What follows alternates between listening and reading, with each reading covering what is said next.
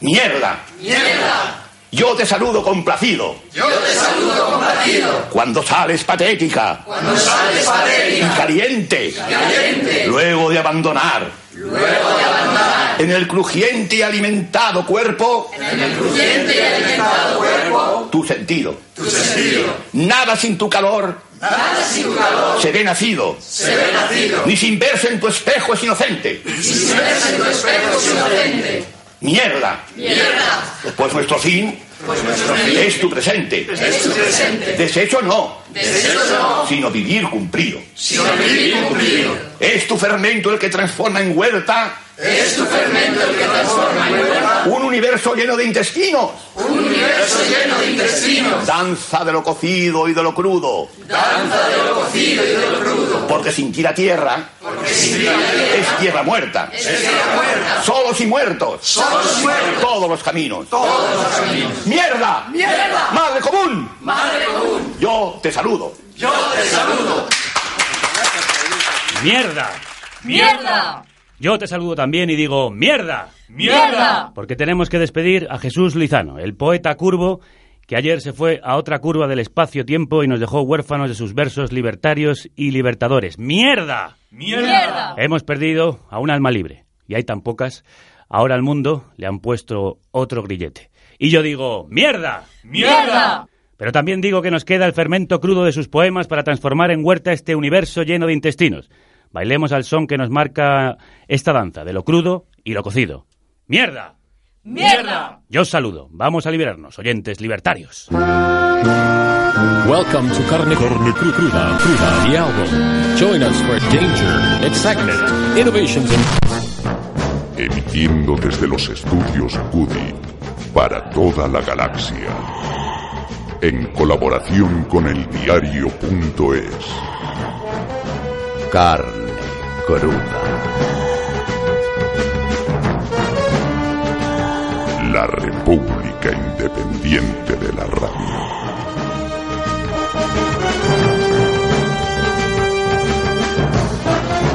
No quieren irse por lo que dejan, no quieren abandonar sus cargos públicos por lo que tienen que perder y ocultar, porque es tela el dineral que pierden en sueldos y subvenciones y debe de ser tela, telita, tela, lo que tienen ahí guardado, que levantas una piedra y te sale un imputado. Por eso están las trituradoras haciendo espaguetis de papel a un ritmo que aquello parece un restaurante italiano. Todo el cabreo que tienen es porque les hemos cerrado el grifo de hacer pasta y la agencia de colocación de militantes, amigos y familiares. El problema no es que venga la extrema izquierda, el problema es que miles de gaviotas ¿dónde irán? El problema no es que vengan los rojos, el problema es qué problema dejan los azules. Si es que dejan algo, claro, porque se van a encontrar los cajones como el ordenador de Bárcenas. No van a dejar ni las instrucciones de IKEA para montarlo. La herencia recibida van a tener que buscarla en el contenedor de reciclaje. El azul, mira tú por dónde. Y mientras la policía deteniendo a 14 personas que intentaban parar un desahucio. Desahucio el de los papeles. Eso sí que es un lanzamiento de confeti, que parece que estuvieran preparando el carnaval en pleno mayo. Pero no están para fiestas, no. Casi 4.000 cargos electos han perdido el puesto el 24M. 5 millones en subvenciones que pierde el partido. Eso, eso es lo que les duele. Súmale miembros, amiguetes y familiares colocados a dedo que se quedan descompuestos y sin mamandurrias. ¿Dónde metes ahora a toda esa gente? Que se va al paro, Mariano. Normal que estén más inquietos que un colibrí. Ahora van a ver lo que vale una crisis. Ahora cuéntales tú el rollo de la recuperación. No se lo cree el 80% de la población. Según el CIS, se lo van a creer los que has mandado a comer calle.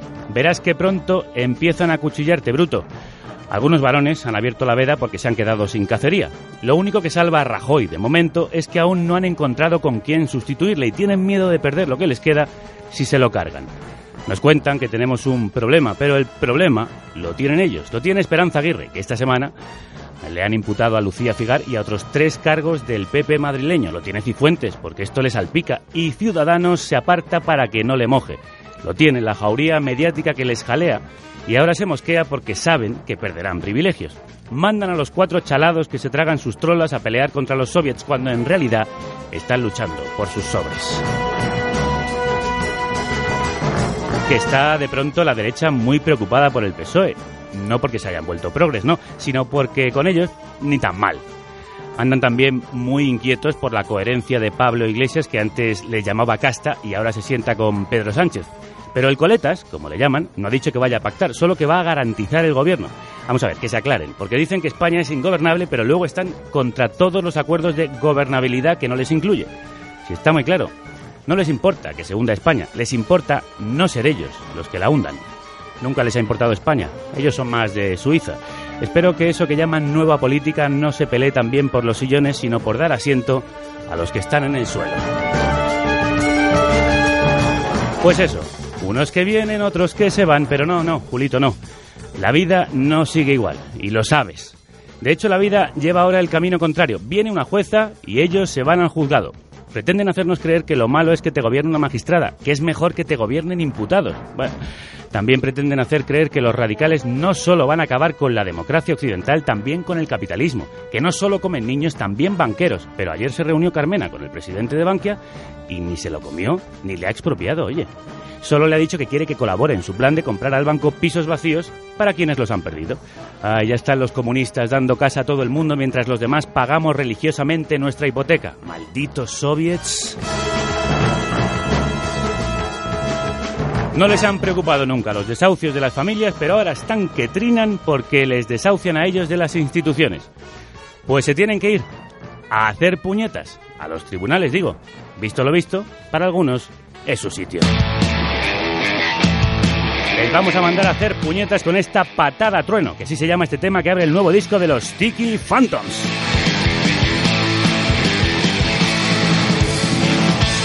El misterio del talismán, con el que celebran 10 años de surf instrumental garajero, misterioso y atronador. A mover los tibias y los peronés, malditos.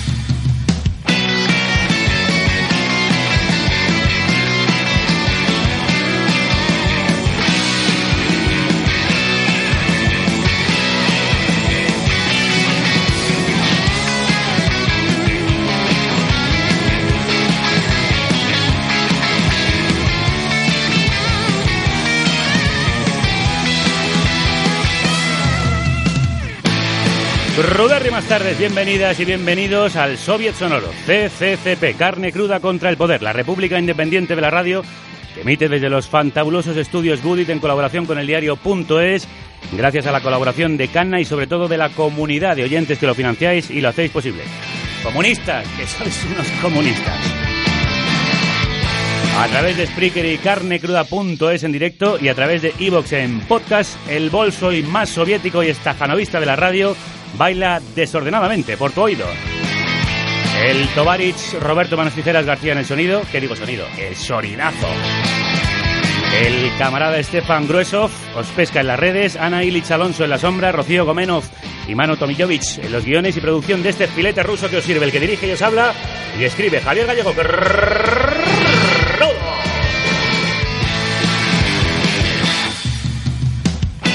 Escondidos tras sus máscaras de calavera, los Tiki Phantoms cumplen 10 años de surf grasiento salpimentado con rock and roll, garaje y una pizca de spaghetti western. Después de cuatro años desde su anterior disco, cuatro años de giras por Europa, España y Estados Unidos, publican El misterio del talismán, cargado de melodías electrizantes y tenebrosas como esta Patada Trueno, con la que mandamos a los corruptos a hacer puñeta.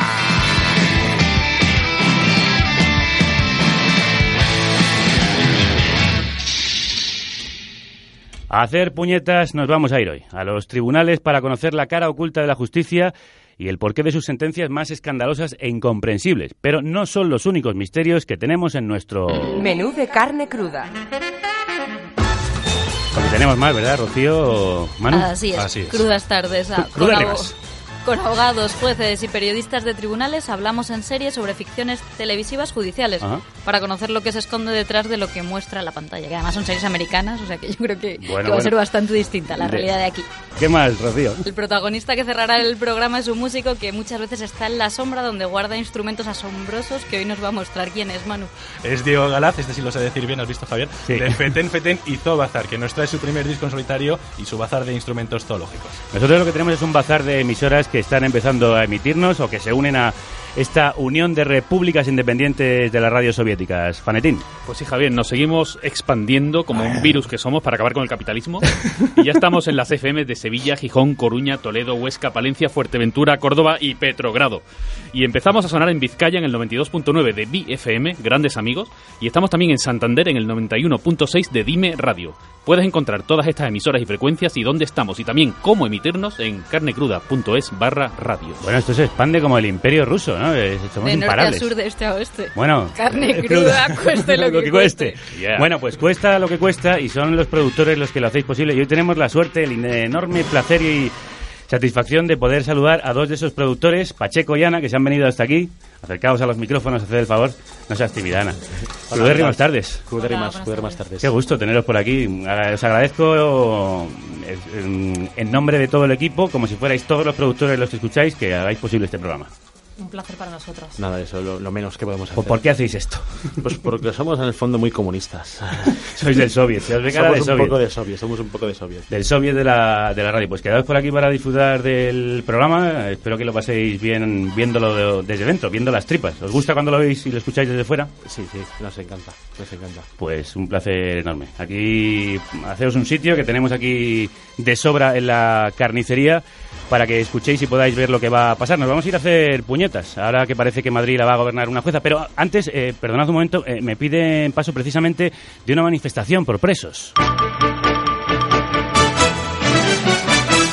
Interrumpimos la emisión de carne cruda para conectar con la manifestación pro acercamiento de presos peperos. Nos vamos a la Plaza de Colón de Madrid, donde se encuentra nuestro enviado especial. Adelante, compañero. Buenos días desde la Plaza de Colón. Cuéntanos, compañero, ¿cómo está siendo la afluencia de familiares de presos peperos hasta la bandera? Bueno, la bandera sí está llena, sí. Todos los manifestantes se han arremolinado bajo su sombra porque tienen miedo. ¿Miedo a los antidisturbios, compañero? No, miedo a las quemaduras solares porque en los alrededores se ha agotado la crema protectora de Chanel y los manifestantes se niegan a ponerse protector solar hacendado. De hecho, esa es una de las consignas que se corean. Ni un pepero en prisión, ni un familiar con insolación. Compañero, acércate a alguna de esas mujeres de presos de PP, alguna con collar de perlas. Mm, Todas llevan collar de perlas, compañero. Bueno, pues a la primera que pilles. Señora, se- señora. ¿Es a mí? Sí, eh, echa usted. Eh, eh, Está pidiendo el acercamiento de presos peperos, pero ¿a dónde reclama exactamente que los acerque? A la moraleja, claro. ¿A dónde si no? ¿Pero le parece que Soto del Real está muy lejos? Si no es por nosotras, ¿eh? Es por nuestras Filipinas, que las pobres tienen que coger todos los días el autobús para llevarles los sobres que reparte la ejecutiva. Y les viene económicamente muy mal. Ah, Pepe, pero ¿ustedes no les pagan el autobús a las chachas? Sí, hombre, solo faltaba eso. Que se los pague Manuela Carmena, ¿no te fastidia? Manuela, Carmena, antes tú la cena. Manuela, Carmena. Ya lo ves, compañero. Indignación es la palabra que mejor define a estas mujeres de cargos peperos en prisión. Devolvemos la conexión a los estudios centrales de carne cruda. Un bocado a la realidad, el bocadillo de Alfonso Latorre, el guionista pródigo que ha vuelto a la carnicería. Protestan estos manifestantes por un alejamiento de presos que consideran injusto. De sentencias injustas y disparatadas hablamos hoy. Orden en la sala. Orden en la sala. Vamos a comenzar el juicio de la mañana. Proceda, Guazi. Hoy presentamos el caso de la justicia y sus puñetas. En nuestro particular juicio conoceremos algunos de los casos más sorprendentes, sangrantes, vergonzantes incluso para nuestra justicia. En los montones de casos que se apilan en las mesas de nuestros juzgados se esconden injusticias, fallos que poco tienen de acierto y otras sentencias memorables que quedan en el deber de una balanza descompensada. Los autores de recopilar todos estos hechos en la antología del disparate judicial son los periodistas especializados en tribunales, Kiko Tomás y Valiente, que es jefe de área en tribunales, y Paco Pardo, redactor jefe de tribunales, ambos en la agencia F. Acusados, Kiko Tomás Valiente, Paco Pardo, crudas tardes. Hola, ¿qué tal? ¿Qué tal? ¿Cómo se declaran? Eh, culpable. Yo mitad y mitad, yo es que no me defino.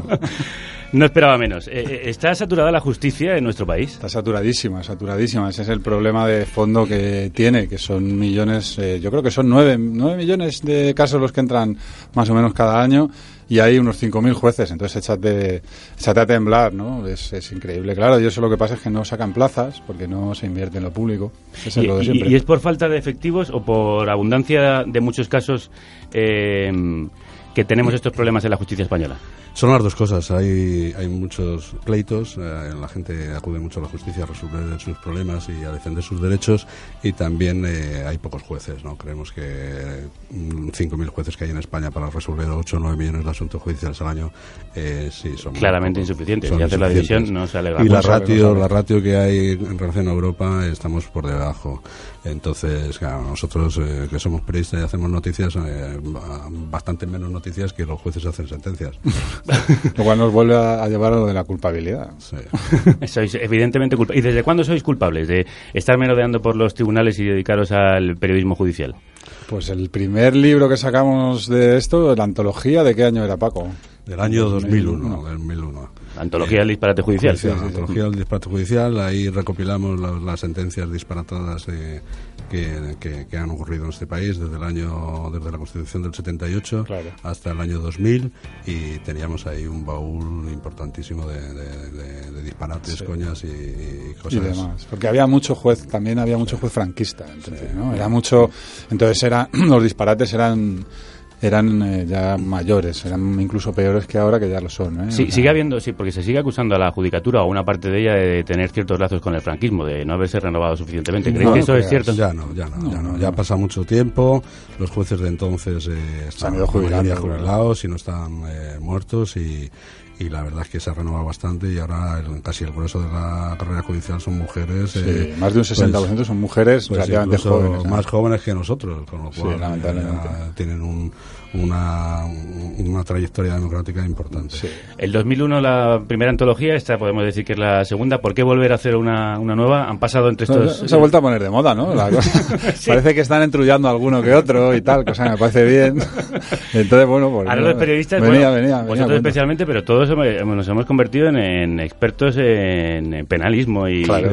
y códigos civiles y, y leyes, ¿no? Sí, es un En poco leguleyos. Patético que, las informaciones judiciales eh, estén todos los días en la primera plana de los periódicos por, por los casos de corrupción fundamentalmente. Eh, es verdad que es lamentable, pero creemos que ahí los jueces en el 99% de los casos lo están haciendo bastante bien porque eh, están haciendo lo que tienen que hacer y ahí están casos. Es verdad que a lo mejor Gürtel ah, se ha destapado una y hay otras 10 que no se sabe dónde están. Bueno, pero Gürtel ya va bien, ¿no? Pero va bien. Con esa ya va. Vamos a hablar de todos esos casos importantes. Eh, eh, ¿La justicia española trabaja bien a pesar de estos disparates que vosotros recopiláis? Sí, sí, yo, yo lo que está diciendo Paco, yo creo que la mayoría de los jueces lo que hacen, para empezar, trabajan mucho, mucho, muchísimo. O sea, tú vas al despacho de los jueces y te encuentras siempre, o sea, las típicas dos torres que parecen aquello, ¿sabes? Las torres de Hércules y, y, y, y el, y el despacho saturado de papeles y... O sea, y no solo los jueces, claro, es decir, nosotros aquí nos sentamos los jueces, pero en, un des- en una oficina judicial hay un secretario, hay funcionarios, Hay auxiliares, trabaja hay- todo el mundo en la hay fiscales, Justicia. trabajan un montón, sí. Los funcionarios siempre han tenido muy mala fama en este país, pero la verdad es que trabajan la mayoría mucho. Trabajan y mucho. cobran bastante poco. Eh, eh, eso sí, eso es y además lo han, lo han reclamado con frecuencia, ¿no? Son- están bastante maltratados, y más con los recortes que ha habido en, en la crisis. Claro, han quitado, por ejemplo, los jueces sustitutos. Esto los, los ha quitado Gallardón. Eso, claro, resta, re- resta plazas de gente resolviendo. Aún así, van poco a poco, va bajando el nivel de acumulación de asuntos. Pero bueno, sí, normalmente suele haber siempre como una bolsa de dos millones, me parece como dos millones y medio de asuntos pendientes. Entonces, bueno, pues cada año de ser dos millones seiscientos no sé cuántos, baja a dos millones quinientos muchos, ¿no? O así. Pero Sí, claro, esto no. no. Creemos que son pocos funcionarios y además Claro. mal pagados. Pero están siendo esenciales en la lucha contra la corrupción en este país. Sí, están haciendo lo que están Haciendo lo que pueden, pudiendo, la mayoría, otros se quitan de en medio, que en el caso Gürtel ha habido algún caso, de algún juez que se ha quitado de en medio, pero luego a la hora de la verdad Hola. pues hay jueces valientes como el juez Ruz, incluso en su día el juez Garzón, que bueno, eh, le costó una condena de prevaricación, pero está saliendo a flote la corrupción. Em, ¿Cuál es el caso más escandaloso que habéis visto? El que más os llama la atención de los que Hay habéis recogido muchos, en la hay- justicia y sus hay- puñetas. Hay muchos, hay muchos. Está el famoso del, del la rueda de reconocimiento. Hay un, un hombre de, de un hombre africano, de, de africana y tal, o sea, negro, eh, atacó a dos mujeres, entonces a una la- le dio un golpe, la dejó cao, la otra la violó. ¿no?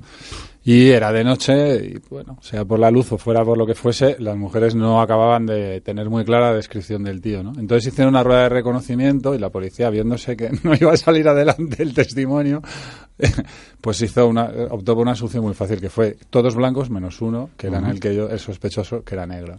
Y lo, y lo identificaron, claro. Dijeron que había sido ese. Pues te juro que eso llegó, pasó en la criba de la Audiencia Provincial de Madrid hasta que no llegó al Supremo, no lo tumbaron. O sea, es increíble. ¿No? Decían, ha sido una identificación muy clara. Yo la veo más bien oscura, ¿no? Hay, hay, hay muchos casos sangrantes, los más los más llamativos y repugnantes son los que tienen que ver con, un poco con, la- con el derecho penal y el, y la- y el tema del sexo, sobre todo los menores y tal.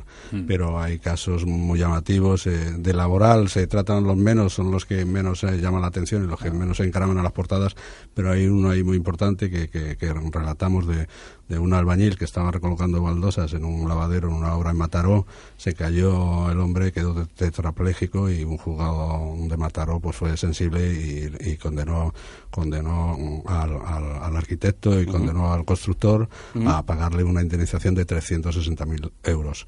Eh, fue la audiencia provincial de Barcelona posteriormente y dijo que no, que eso de la indemnización nada, que la culpa la había tenido toda el albañil que se cayó. Es un tema muy patético porque además el albañil, según no se lo llevaban al, al hospital, el, el- el constructor le decía, eh, Pedrito, Pedrito, no digas que no teníamos medidas de seguridad y tal. O sea, Claro. es un poco... Sobre estas injusticias de la justicia escandalosa, estamos preguntando también a nuestros oyentes en las redes, en el Twitter, en arroba carne cruda radio y en facebook.com barra carne cruda 2.0. Después leeremos algunas de esas injusticias que, que van ellos también recopilando y las comentaremos con la mesa de estos dos periodistas hoy enjuiciados. Les llamo al orden porque vamos a seguir repasando esas otras puñetas de la justicia. Primer caso. Jueces estrella y estrellados. Jueces que quieren ser dioses, saberlo todo, capaces de perseguir todos los delitos y todos los criminales. Jueces extravagantes, polémicos, trastornados. Y una capa de jueces sin venia para hacer lo que hacen. Arbitrarios, injustos, que dejan florecer las sentencias sobre las mesas de sus despachos. Habéis hablado en general bien de la profesión judicial. Yo como juez en esta en esta mesa espero que sigáis haciéndolo en este tribunal, pero eh, periodistas habría que mandar a hacer puñetas a algún que otro juez. Hombre, algunos han mandado, ¿no? El Pidio Silva, por ejemplo, lo han mandado no hace mucho, un poquito, sí. Es pero está caso- justamente enviado Es a un hacer caso puñetas. fastidiado porque realmente a todos nos apetece coincidir con, eh, con el sumario, o sea, es decir, la orientación de ir contra Blesa y todo lo que sucedió en Caja Madrid a todos nos produce simpatía, ¿no? Pero realmente lo paradójico es que tal y como lo hace él, se incrementan, o como lo iba haciendo él, se aumentaban las posibilidades de que finalmente eh, saliera a- impune la conducta de Blesa. Entonces, en realidad, lo, muchas veces no es lo que parece. Es peor mm, actuar como el pidió Silva para lo que todos queremos, que es que quien haya hecho lo que, por ejemplo, parece que ha hecho Blesa, pues tenga la- el castigo y necesario y, y justo, ¿no? Pero- Eh, no es no es lo que parece.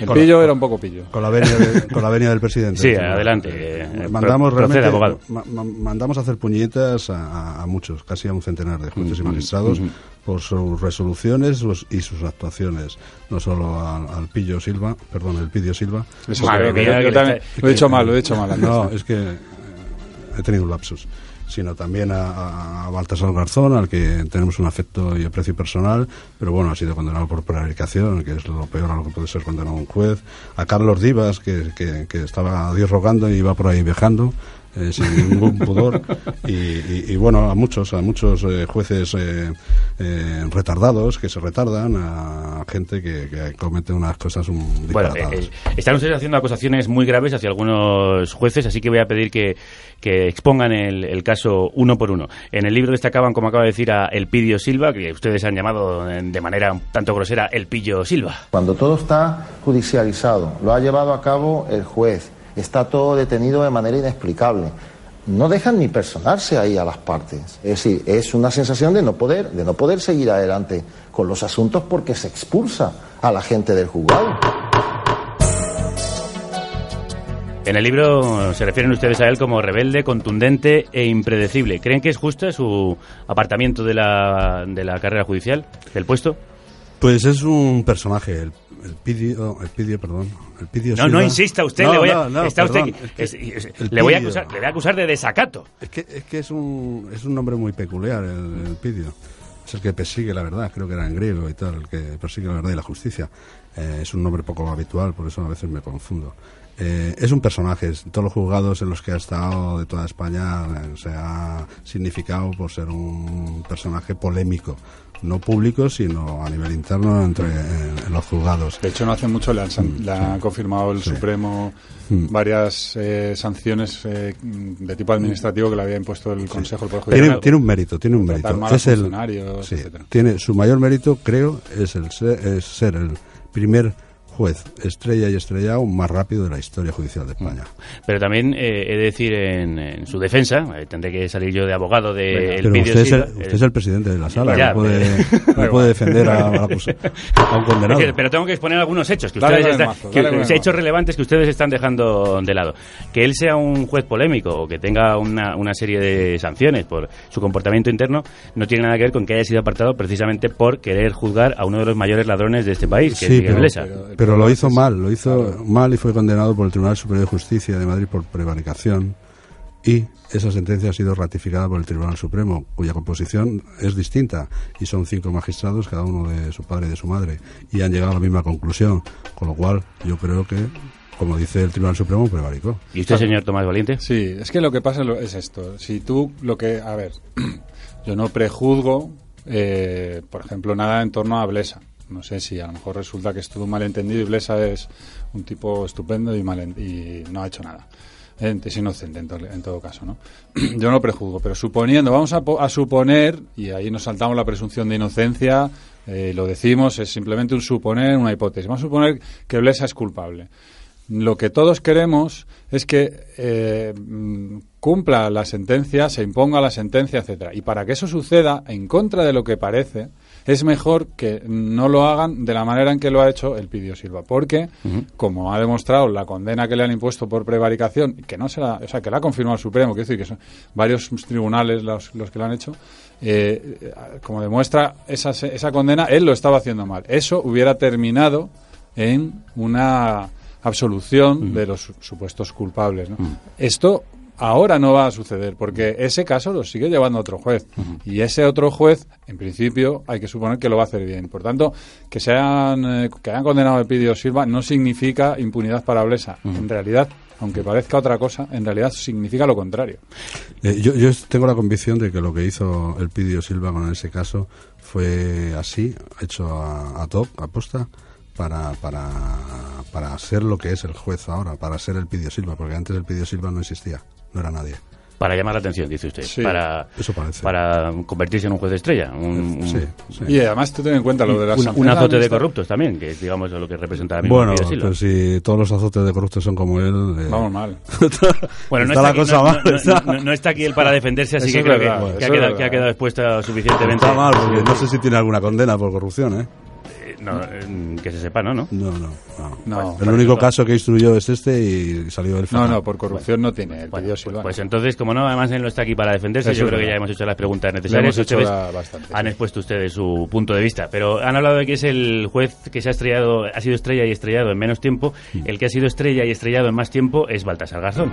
Durante más de, de 8 o 10 años estuvieron celebrando la independencia del juez Garzón, el arrojo. Yo soy más un juez estrellado que estrella. Quizás es que conmigo siempre ha sido todo un poco sui generis, ¿no? ¿No ha habido una persecución en este caso? Aparte, aparte de la opinión que le pueda merecer personalmente, digamos, Nos la- cae la- fenomenal. el afán ¿eh? de protagonismo de El Garzón. nos cae fenomenal. Hemos jugado con él hasta el fútbol. ¿Y le está usted- metido- está usted Escucha, ironizando ¿y o está cuál- hablando cuál fue en el serio? resultado del partido? Y hemos- no. cuál fue el resultado del partido. Le hemos, creo que hemos fue jugado 11 a- contra 11 a él al fútbol y algún gol le hemos metido. Uno. Bueno, y en este libro también le metemos un gol. Eh, le tenemos afecto, le tenemos cariño, eh, hacemos un análisis de su trayectoria, de, de- de no ser nadie a ser un juez brillante en la lucha contra el terrorismo, contra el tráfico de drogas, ser una persona Contra conocida ETA. contra ETA, ser, ser una persona conocida mundialmente, ser incluso un referente en la Casa Blanca eh, en las tomas de posesión, le invitaban a, de los pocos españoles le ujú. invitaban a él, pero eh, luego también tenía una fase, un poco una, una faceta más, más, más, más más, eh, en fin, personal, de que le gustaba mucho dar conferencias, cursos, mm, ser un- una persona pública de, de, bueno, pues... Bueno, pues, pero esto no tiene por qué estar reñido. quiero decir, No, bueno, hay gente que que, tiene más afán que- de protagonismo que otro, pero ustedes, sí, creen, pero- ustedes creen que... Me pone Kiko cara de, bueno, eh, Bueno, ustedes pero- creen que afecta ahí, su... ahí- ahí parecía que le daban, le- ahí parecía que, que, que, que cobraba mucho de fuera y además que le daban muchos permisos para hacer lo que quería y tal. y eso hay que lo que atender un Pero poco por de eso, quién, quién eh, paga esos cursos, quién, quién y Sí, por qué. ¿Y por qué? Porque luego ahí hubo mucho, muchas cosas raras. De todas formas, el Tribunal Supremo llegó a investigar ese asunto y lo archivó, Por, prescripción, no por el convencimiento. El instructor tenía un poco el indicio de que había eh, cometido una especie de cohecho, pero había Pero bueno. Pero bueno, luego le pillaron por otra cosa. Ya con tres al final le pillaron por escuchar. Por la... a- por- por el caso Gürtel. por el caso Gürtel, por eso les iba haber a decir. escuchado las conversaciones de los, pre- de los presos con sus abogados, que eso es eh, fundamental, el derecho de defensa en este país. No se puede hacer eso. Aunque el fin nunca justifica los medios. Yo, yo entiendo a Garzón, quería perseguir el mal, pero, pero se equivocó de todas, todas y ahí está. Pero no sé si lo volveremos a ver. ¿Podrá volver a la justicia? Hombre, yo creo que lo veo muy difícil. Lo veo muy difícil. Eh, Lo que pasa que es No. verdad que en, en dos casos que son... Además, más- eh, eh, eh, lo que hiciera ya de vuelta a la justicia es como lo que hizo de vuelta a la justicia tras pasar por la política como candidato estrella del Partido Socialista. Lo que hizo eh, a- eh, contra toda la cúpula interior por los GAL, eso parecía también un poco de venganza. Es verdad que el Tribunal Supremo confirmó todos esos temas, pero en No, fin. pero fíjate, acuérdate, por ejemplo, em, es- volvemos a lo del Pidio Silva y, y en el caso de Garzón yo le tengo simpatía, ¿eh? porque ha sido un tío muy valiente contra ETA y tal, aunque es un juez protagonista hasta vamos. Pero la instrucción, esos son detalles, pero la instrucción del caso Gal la tuvo que repetir un magistrado del Supremo, Eduardo Moner, y, y si no lo hubiera repetido, pues igual hubiera sido nulo. Porque había muchas serias dudas de que eh, Garzón fuera un juez eh, independiente, ¿no? Que no estuviera condicionado, tal, y había hecho muchas, muchas, Claro. muchas cosas muy raras, ¿vale? Entonces, entonces eh, hay que atender a que es que la justicia tiene unas reglas. La justicia son reglas. O sea, la forma y el fondo, el fondo de la justicia es la forma. Entonces, eh, el respeto a eso es todo. Pero también para la ciudadanía llama la atención eh, que justo dos jueces que persiguen dos de los casos más escandalosos de corrupción, como puede Sí, ser eh, claro. Bankia o Gürtel, acaben en la calle, mientras, mientras están todavía libres gente como Blesa y algunos de los que han participado en la Gürtel. Bueno, eh, es que en el caso de estos dos eh, jueces eh, yo No son comparables, Se han tío, equivocado y no son No son comparables. comparables, Tom. Lo del Pidio Silva eh, El Pidio es un- es, es un es una error historia kafkiana, Sí. lo que hizo ahí. Lo Es de Garzón poco- tiene, tiene otro color, efectivamente, justo, mira, solo le han podido y le han querido condenar justo por eso, vale. Vale. Sí. De tres ahí te- casos, ahí te doy un, a, te doy un Garzón, punto. a Garzón de tres casos solo le condenaron por uno, es un Y mito, ese, es ¿no? un Vale. referente mundial para los países de América Latina, es un tío como ¿No, un no habrá otros jueces libertador. que han, que han cometido errores parecidos y se han pasado por alto?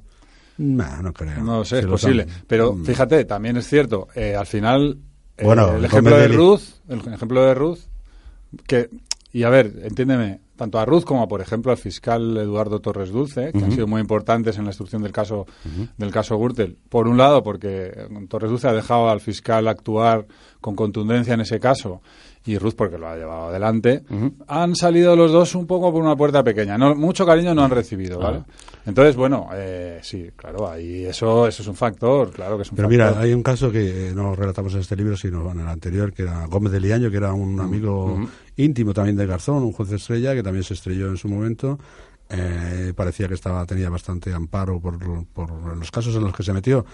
Tenía el amparo del gobierno de entonces, que era creo que del Partido Popular. Y ahora está de abogado de Bárcenas. Eso me parece recordar, sí. Lo condenaron, lo condenaron, salió de la carrera judicial y es verdad que el gobierno lo indultó. Pero ya no puede... No puede ejercer como juez. Ahora no debería. Ah. No debería, porque Claro. ya No, creo que no nadie va- se no fiaría va- de él. No va a ejercer. Pero como abogado es un brillante abogado, sin duda. Sí, efectivamente ha sido abogado de Bárcenas. Y le ha sacado de la cárcel. A la cárcel nos vamos a ir con esta canción de Carlitos Miñarro. La presó de Lleida, la prisión de Lleida. El que fuera líder de la banda Naraina, ahora llega en solitario con un disco rumbero que publica Casba llamado La vida crida. ciutat de Lleida una presó de presos mai ni manquen petita bonica Tous ni porta el baró l'irac de l'iró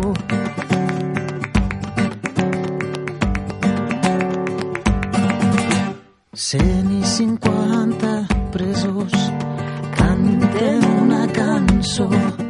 La nina se'ls escolta petita bonica de dalt del mirador directe a l'iro.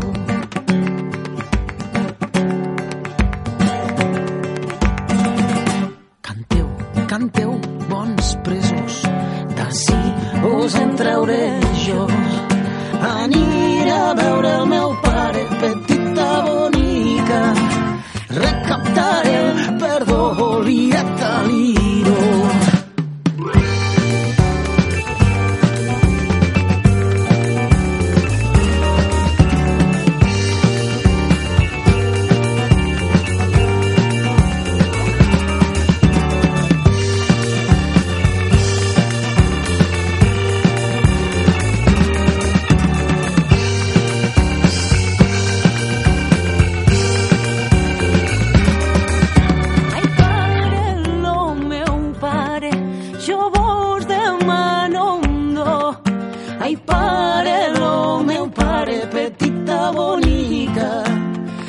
les claus de la presó, oblida't a l'iro.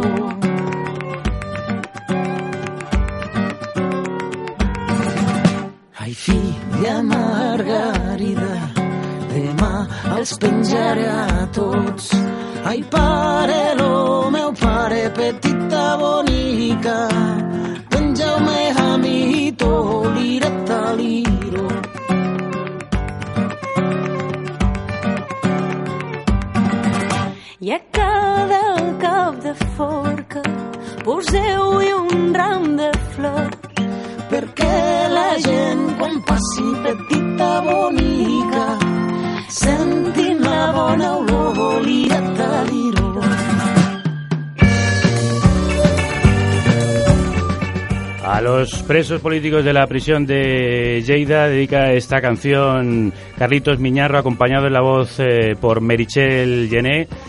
en esta rumba de aires aflamencados y punto incluso orquestal. De su disco, su nuevo disco, ahora en solitario, La vida crida, la vida grita. Y los que gritan contra las prisiones son eh, los de la manifestación del acercamiento de presos, a la que vamos a conectar, eh, con la que vamos a conectar de nuevo. Regresamos a la Plaza de Colón de Madrid a la manifestación que exige el acercamiento de presos del PP. Adelante, compañero. Estamos con Borja, un sobrino de un alto cargo de la ejecutiva del PP encarcelado.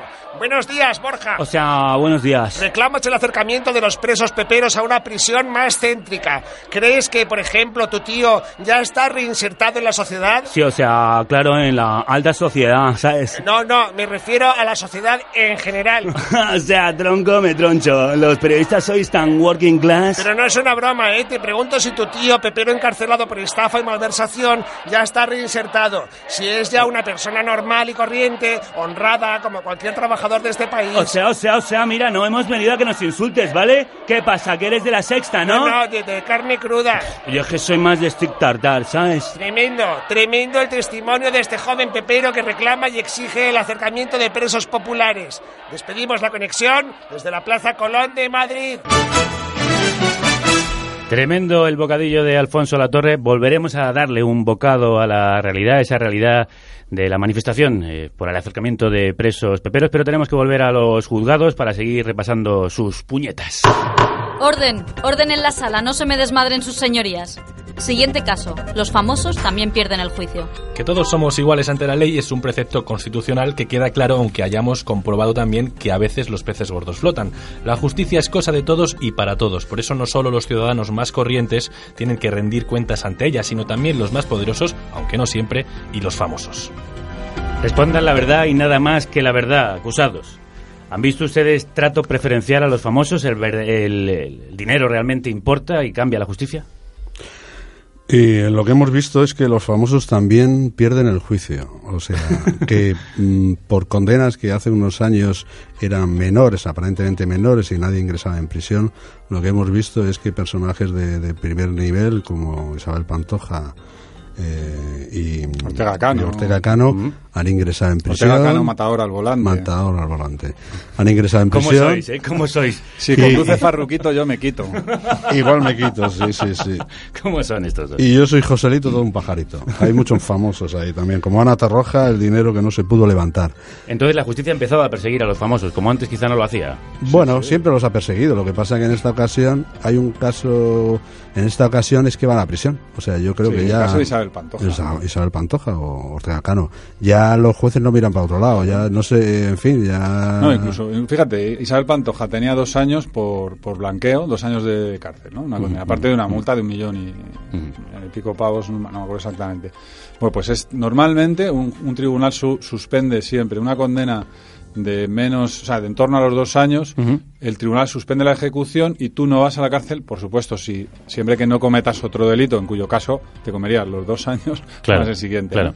Pero eh, en el caso de Isabel Pantoja, por eh, simplemente por una consideración que entra dentro del margen que tiene el tribunal para decidir. Pero ha querido ser ejemplarizante. Han querido ser eh, duros y la, y la han, eh, la- O sea, han Pantoja- ejecutado la sentencia y la han metido en la cárcel. Pantoja Y- podría no haber ido a la cárcel. Pantoja, eh, en lo Todo- normal, todo Estábamos indicaba todos convencidos de que, de que no ingresaba entraba. en prisión. Con Claro, dos años normalmente. pero hubiera sido un escándalo o social. sea, Pues no, porque era la sea, tónica entonces. Era la tónica, Era la eso es lo más habitual. O sea, a ti y a mí, que nos han Entonces- condenado muchas veces, no, no, no, no, no nos han obligado.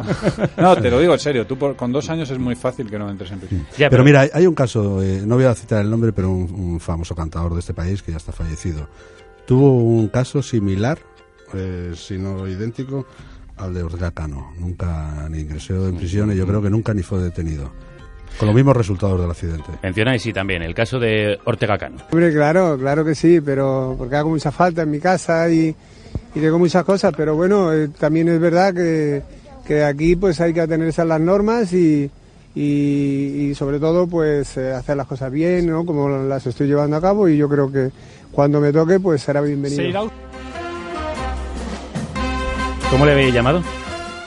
A Ortega Cano, matador al volante. Pues eh, así hablaba el matador al volante cuando consiguió el primer permiso para abandonar la cárcel. Ahí mismo conocíamos que han concedido el tercer grado penitenciario al autor de aquel accidente mortal que le llevó a la prisión.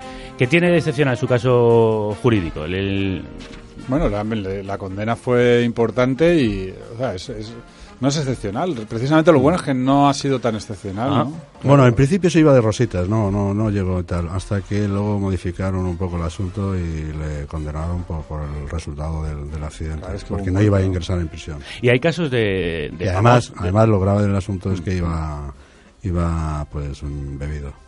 Sí, sí. eh, todo el caso era insostenible por parte de la defensa. Hay casos de, de estos famosos o farándula que precisamente por su posición social o por el dinero que tienen han podido escapar de la Sí, prisión. el dinero, evidentemente, evidentísimamente, y eso sucede mucho en los casos de corrupción. Es paradójico que tú, como resultado de la corrupción, tienes mucho dinero y ese dinero que has conseguido te permita pagarte unos, de unos abogados que, evidentemente, no, no te sitúan en igualdad de condiciones con otra persona que no tenga ese dinero. Eso está claro, ¿no?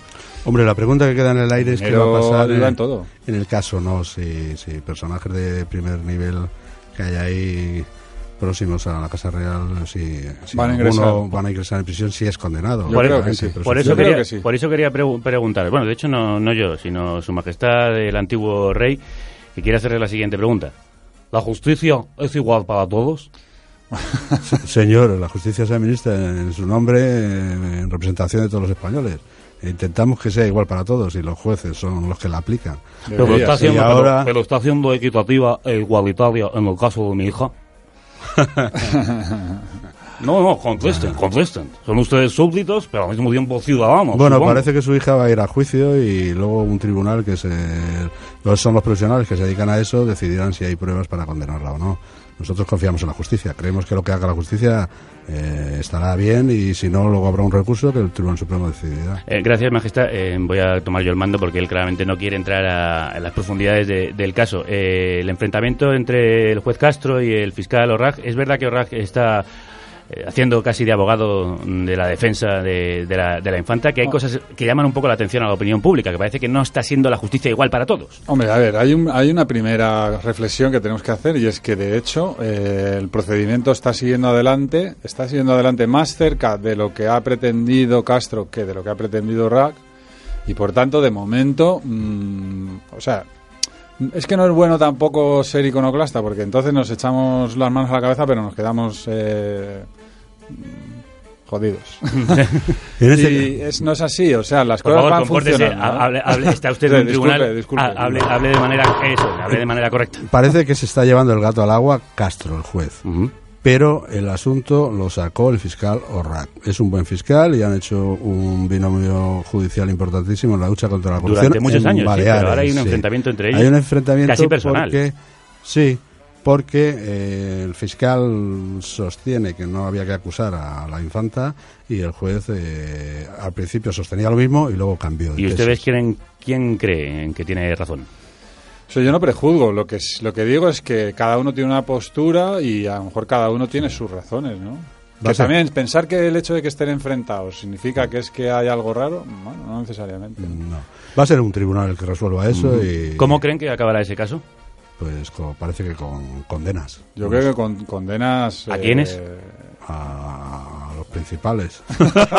No, no, mójense, mójense. muy alto, muy cachas. que, que jugaba con una pelota. ¿Y a su Que mujer? jugaba con una pelota, no lo creo. No. No lo creo, pero no lo sé. ¿eh? Ya, yo no lo descartaría. Vete a saber, o sea, pero estamos hablando por hablar, ¿eh? Eh, ya, pero quiero decir, eh, ¿ustedes creen que ella no tiene ninguna responsabilidad después de haber firmado los papeles de, como parte, además de la Fundación NOS? Y eh, el hecho de que su firma esté en muchos de los documentos de esa fundación no quiere decir nada. Yo mm, no sabría qué decirte. No sabría qué decirte. Seguro es más probable que haya una responsabilidad de tipo civil, más que penal. Ah, eso sí está O sea, claro, pero no lo sé. Es que decir eso- que es que también hay, hay, hay, hay variantes. O sea, no es- no, a lo mejor no es un delito, pero sí hay una responsabilidad civil y tiene que. es una cuestión de, dinero. de- de pruebas y muy técnica y a lo mejor el, el tribunal que son tres expertos penalistas resolverán que a lo mejor es culpable o, o no o que es inocente yo no me atrevería a emitir un, un veredicto Pero también la presión social puede ejercer una. bueno eso ya la ha condenado Un, la papel, presión, un, un sí. papel muy grande, ¿no? ya, pues, eh, Ya, ya está eso hay que condenado tener a- cuidado tú. sí. Acuérdate, por ejemplo, el caso, o sea, sa- salvando las distancias absolutamente, ¿eh? no tiene nada que ver, pero lo de la presión social es muy peligroso. Acuérdate de Dolores Vázquez, que es otro otro texto que no te quiero cambiar de tema. ¿eh? La de Rocío. Sí. La de- Pero va, está, está un poco mamona. es de ¿eh? Rocío, la de Rocío Bárnico. Claro. Claro. Y, eh, y a la presión social era clarísima y tal, y esta mujer era inocente, macho. Sí. O sea, que lo de la presión social, sea la infanta o sea quien sea, eh, cuidado. Sí. Pero no hay que olvidar un poco el efecto que esto ha tenido en la corona. Sí, sí, Yo creo que eso ya sí no, mismo no- es no hay- súper fuerte, ¿eh? Súper no hay vuelta atrás.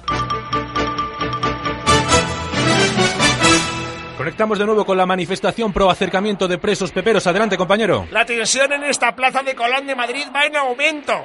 Los cánticos se suceden y los ánimos están cada vez más exaltados. En estos momentos, los manifestantes enarbolan banderas de España y Suiza mientras corean consignas. Vamos a escucharlos. Más Louis Vuitton en la prisión. Más Louis Vuitton en la prisión. Más Louis Vuitton en la prisión. No hay derecho a las sentencias por cohecho. No hay derecho a las sentencias por cohecho.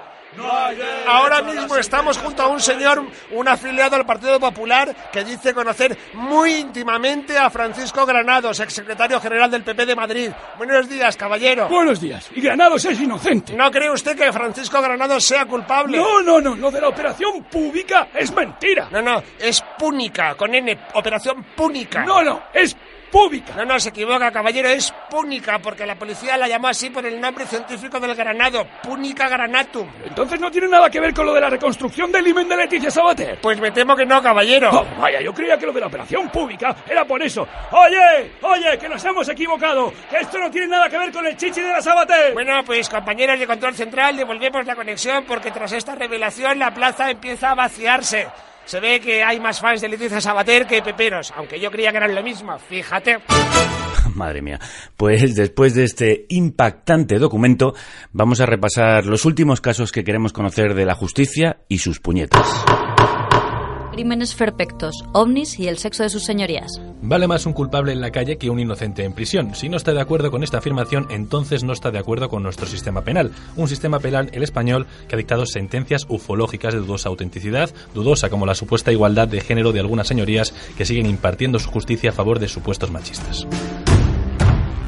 Nosotros hemos anunciado este programa con algunas de las más disparatadas que recogéis eh, en el libro. ¿Por qué no hacemos una antología rápida de algunas de las que de las que hay ahí, Kiko, Paco? Hombre, pues, Pues mira, una mujer que, que una mujer que, que estaba casada con otra mujer, o sea, una, una pareja de lesbianas, eh, matrimonio y tal, que una de ellas le arreó a la otra, le arreó en una discusión porque se iban a separar y un juez de Cantabria decidió aplicarle a la mujer un, un tipo penal Ah. que era específico para los hombres y la condenó a la lesbiana como un hombre.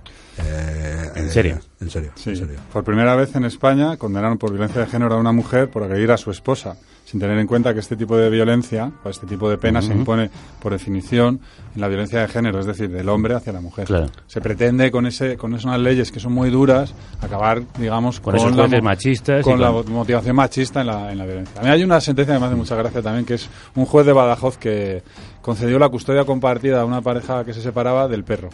La custodia compartida del perro. Esta está, estuvo muy bien. Y el tío la, el tío la fundamentaba bien. Tío, perdón, eh, su señoría. Su señor- Sí, por favor. Hable, hable con propiedad de Este- nosotros, este, perdone, la nosotros los magistrados. Eh, eh, ¿Alguna indignante, Paco?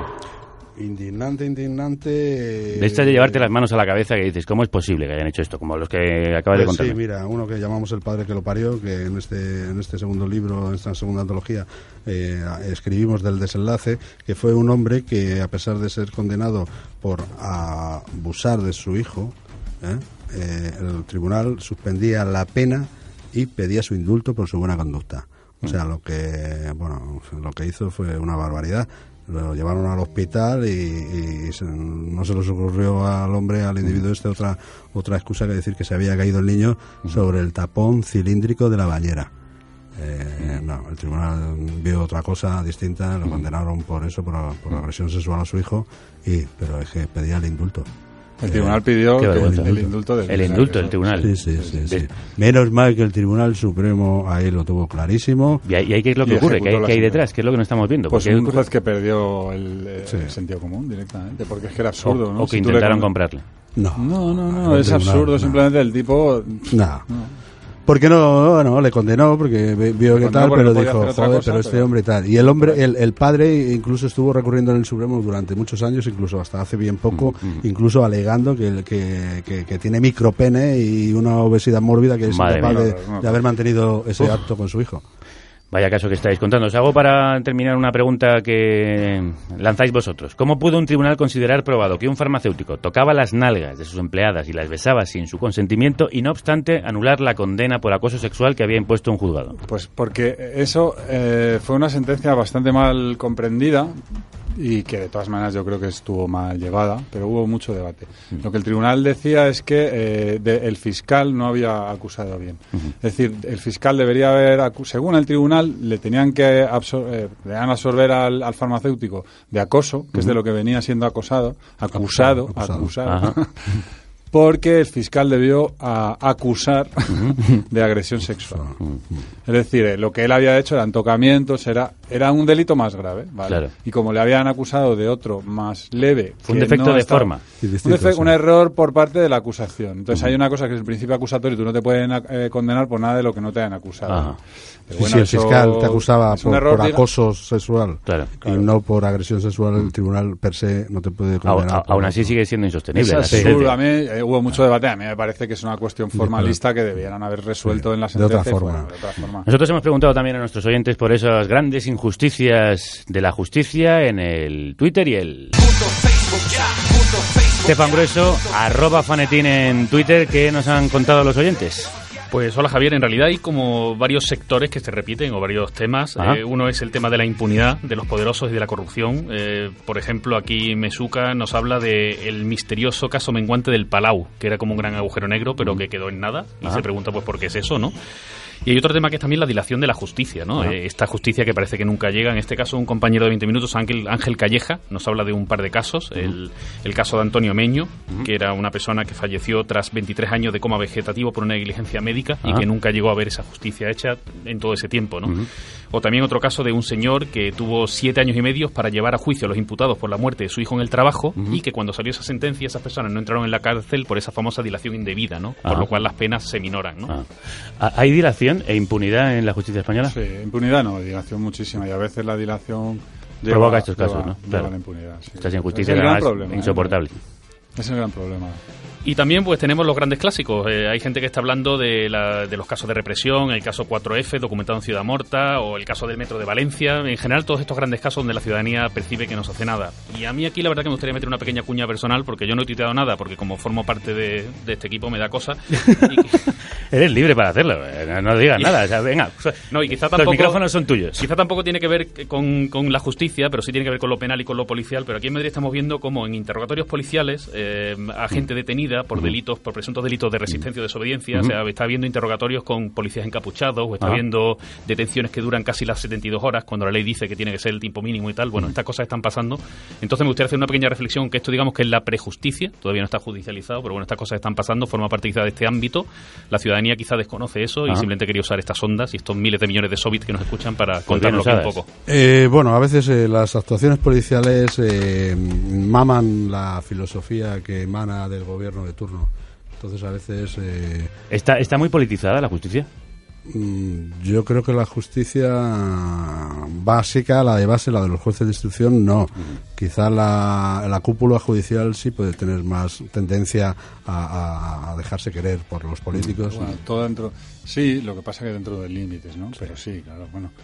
Y también depende del caso que está. Es todo, es todo digamos, admite más matices. A veces sí, pero dentro de un límite, ¿eh? Ujú. O sea, es- Mm, Tampoco es decir lo que te diga el gobierno, no, no, no. Y ahí, se, Bueno. ahí, yo creo que una de las cosas que ha venido pasando es que los políticos han pensado que, que su poder que existe y su Ajá. capacidad de influencia que existe iba más lejos de lo que. Por ejemplo, a veces incluso maniobras o, o cosas que podías pensar que son una maniobra, ¿no?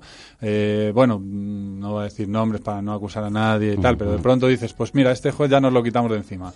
Vamos a dejar la plaza vacante a ver si conseguimos que lo coja otro que tal. Y el que lo coges incluso Pero- está peor para tus intereses. Por ejemplo, no si es tan fácil manejar eso. Si los partidos se ponen de acuerdo y deciden quién compone la, el Poder Judicial, la Ujú. cúpula del Poder Judicial, eh, sí, el presidente del Poder Judicial lo nombra el gobierno o el partido del gobierno, mm, la gente creerá más en su independencia que si no es así.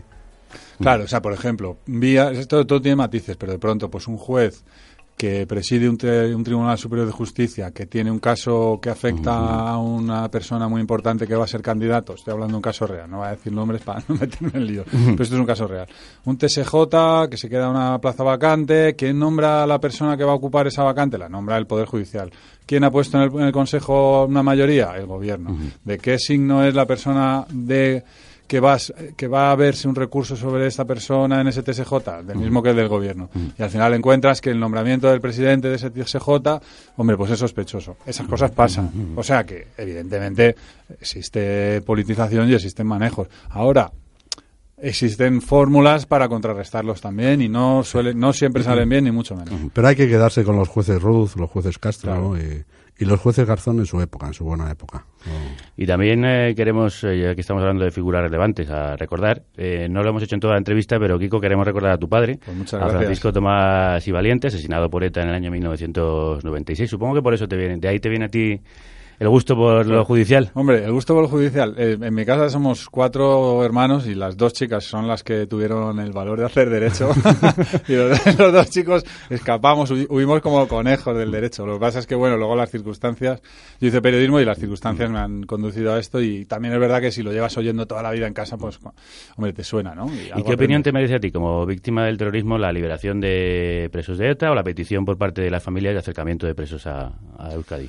Yo siempre lo he dicho y lo he dicho en el momento en que ETA mataba y lo he dicho ahora y lo he dicho siempre. Yo creo que la- el, el derecho penal tiene una función evidente que es que, no, hombre, que no puede ser impune, pero no puede ser impune de nada. Es decir, tú no puedes salirte gratis matar a una persona, tío, porque entonces, entonces no, no vamos a ningún lado, ¿no? Esto es así. Y luego la segunda función de, de la cárcel, no ya exactamente de las penas, pero bueno, del cumplimiento de penas, eh, es la reinserción. Entonces, ambas cosas deben ser eh, compatibles dentro de lo que esté previsto por el sistema. Y este sistema, eh, in- o sea, tiene en cuenta elementos como el momento histórico, político, la situación, etcétera, ¿no? Pero eh, básicamente debe ser justo, o sea, la impunidad no puede, no puede, pero no por venganza, ¿eh? yo no soy un tío nada vengativo, nada rencoroso, no vivo en el rencor, porque si no sería infeliz y soy bastante feliz. Pero eh, creo que es que de verdad no puede ser impune matar a una persona. ¿eh? ¿Y crees en la reinserción de los etarras? Hombre, hay algunos que han ido dando pasos en ese sentido, entonces, hombre, te quiero decir, no es no les veo en un programa de televisión porque no me apetece. Me va a, no viste el programa de Salvador no, no, me apetece ver el programa. A, a, o sea, prefiero pasar el domingo de otra manera, tío, como tú comprenderás. Pero por otra parte, tampoco me parece que sea malo y dando pasos en el sentido de la reinserción. ¿eh? ¿Y el acercamiento de presos? Pues es una, fa es una, eso depende del momento, por eso sí que me depende totalmente del momento político. O sea, quiero decir, ¿Tú crees que sería positivo para, para ese proceso pues depende, de paz? Depende de los presos, depende de los presos también. ¿eh? Ellos también tendrían que dar pasos, quieres decir, claro, de acercamiento a las víctimas. De reconocimiento del error, que, que es un error, como se, podríamos decir, como bastante grave, ¿no?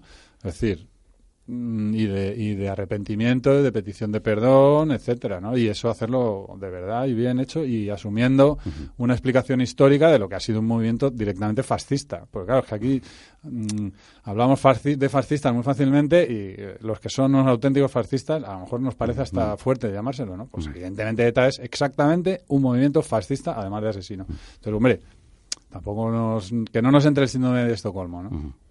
Yo creo que hay que romper, evidentemente, las inercias en las que estamos desde hace muchos años. Inercia se llama este disco de Anaheim.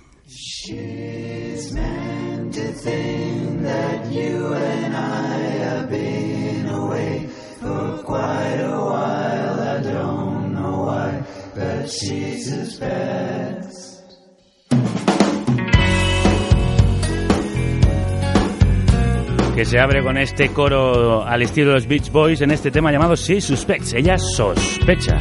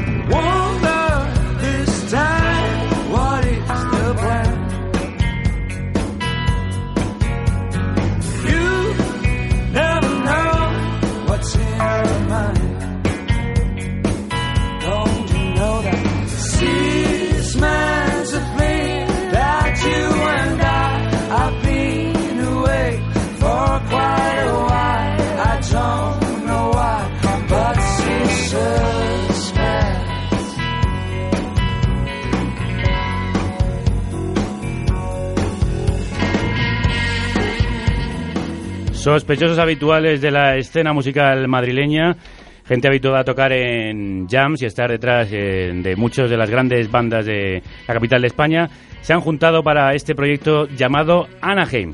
Un proyecto lleno de raíces clásicas y sonidos beatlianos y también de los Beach Boys, como podéis comprobar en este She Suspects. Ella sospecha. Una abogada que sospecha de todos, empezando por su marido, es la protagonista de The Good Wife, una de las series judiciales de las que hablamos con otra sospechosa habitual. Hablemos en serio y en serio.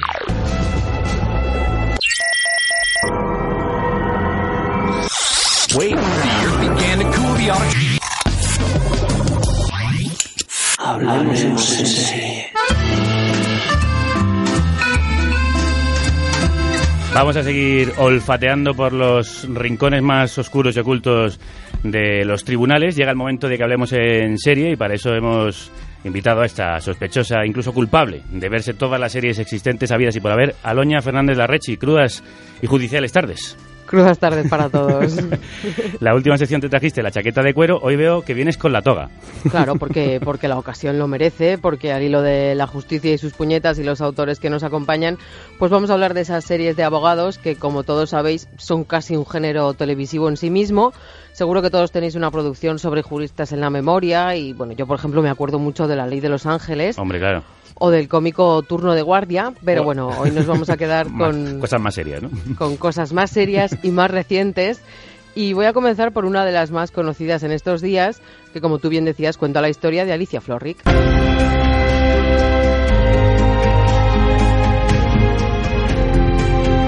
The Good Wife. Eso es, es una serie de la CBS que podemos ver en España en Fox Life y que narra el trabajo de la propia Alicia en el bufete de abogados Lockhart Garner después de que su marido sea procesado por corrupción. A lo largo de cinco temporadas esta serie se ha ocupado de los casos más variados, pero si por algo destaca la buena esposa de Good Wife es por su capacidad para introducir en sus tramas temas actuales y conocidos por todo el mundo. Efectivamente, Javier, por como por ejemplo el misterioso el misterio existente en torno a la figura del creador de Bitcoin, de esta moneda digital que lleva a Dylan Stack a acudir al bufete en el que trabaja Alicia para pedir ayuda. Señor Dylan Stack. Sí. Presente. Hola, soy Alicia Florrick. Hablamos por teléfono. Sí, es un placer. Comete un error, señor Stack. Si entra por esa puerta, no podremos ayudarle. Vaya. ¿Y si entro por esta otra? Antes de comenzar, señor Stack, quiero decirle que este es un bufete de servicio integral. No se atiende sin cita. Bueno, técnicamente he pedido cita. ¿La he llamado? Sí, hace diez minutos diciéndome que venía ya. Lo siento. No me gustan las reservas. Puedo pagar. ¿Por? Librarme de la cárcel. ¿Corre riesgo de ir a la cárcel? Sí. Esos dos hombres de ahí fuera son agentes federales del Tesoro. Llevan dos días siguiéndome. ¿Por qué? No revelo el nombre de mi cliente. De acuerdo. No, es decir, por eso me persiguen. En este episodio, el decimotercero de la tercera temporada, fue emitido un año antes de que el auge de la moneda virtual llevase a los medios de comunicación a preguntarse por la identidad del creador, pero la serie también se ha ocupado de casos sobre demandas a buscadores, tratando así la llegada de las nuevas tecnologías a las salas de justicia. Y yo, bueno, pues tenía la, la duda, el interés por saber si Kiko o Paco nos podían contar si se vive ya o, o aún no son muchos los casos tecnológicos que han llegado a juicio en nuestro país. Pues mira, por ejemplo, hace poco, eh, hola, antes que nada, perdona. Hola. No te- he dicho nada, que me he lanzado aquí a hablar. Venga, dale, dale. Pues eh, hace poco hay una nueva eh, jurisprudencia del Supremo sobre la- el uso de mm, las intervenciones de comunicaciones electrónicas, por ejemplo el WhatsApp, por ejemplo, y el uso de estas eh, mm, intervenciones o el resultado de las intervenciones como prueba. Ajá. Entonces han ido delimitando cuándo, cómo, por qué se pueden. Entonces hace falta, por ejemplo, han dicho que hace falta un informe pericial para que sean válidas como prueba, porque son bastante fáciles de, digamos, de falsificar y tal. Pero se pueden llegar a admitir y de hecho. eh, digamos la nueva jurisprudencia se hace a propósito de, una, de un caso de condena creo que era un caso de, abu- de acoso sexual a una joven algo parecido no Sí, en, en- en- en el libro, en el libro no son habituales, eh, pero en el libro no es un disparate, pero en el libro Mm. sí hacemos referencia a algún caso de niños o Ah. niñas jóvenes que abren falsos perfiles de Twitter o de Facebook a nombres de otros y se mofan de ellos. De uno de los casos tecnológicos más conocidos en el mundo entero, sabe el abogado al que vamos a sumar a esta mesa. Estamos aquí hablando mucho de tribunales y todavía no tenemos ningún abogado cerca. por, y por- y por eso hemos querido eh, invitar a nuestro colega y amigo Gonzalo Boye, abogado, por ejemplo, eh, forma parte de la defensa de Edward Snowden, ese caso tecnológico e informático conocido en todo el mundo. También acaba de asesorar legalmente a la Federación Palestina de Fútbol y otros eh, casos de defensa de los derechos humanos en los que él suele estar siempre metido, aparte de formar parte del consejo editor de la revista Mongolia. Gonzalo Boye, crudas tardes. Hola, buenas tardes. ¿La ficción tiene alguna relación eh, con la realidad legal? ¿Se parece algo de lo que aparece en las series a lo que realmente es? Algunas veces, pero yo creo que la, la realidad supera la ficción. O sea, ¿Ah, sí? eh, eh, muchos casos son tremendos. O sea, a, a mí me ha tocado hace poco defender una extradición en un tema de bitcoins.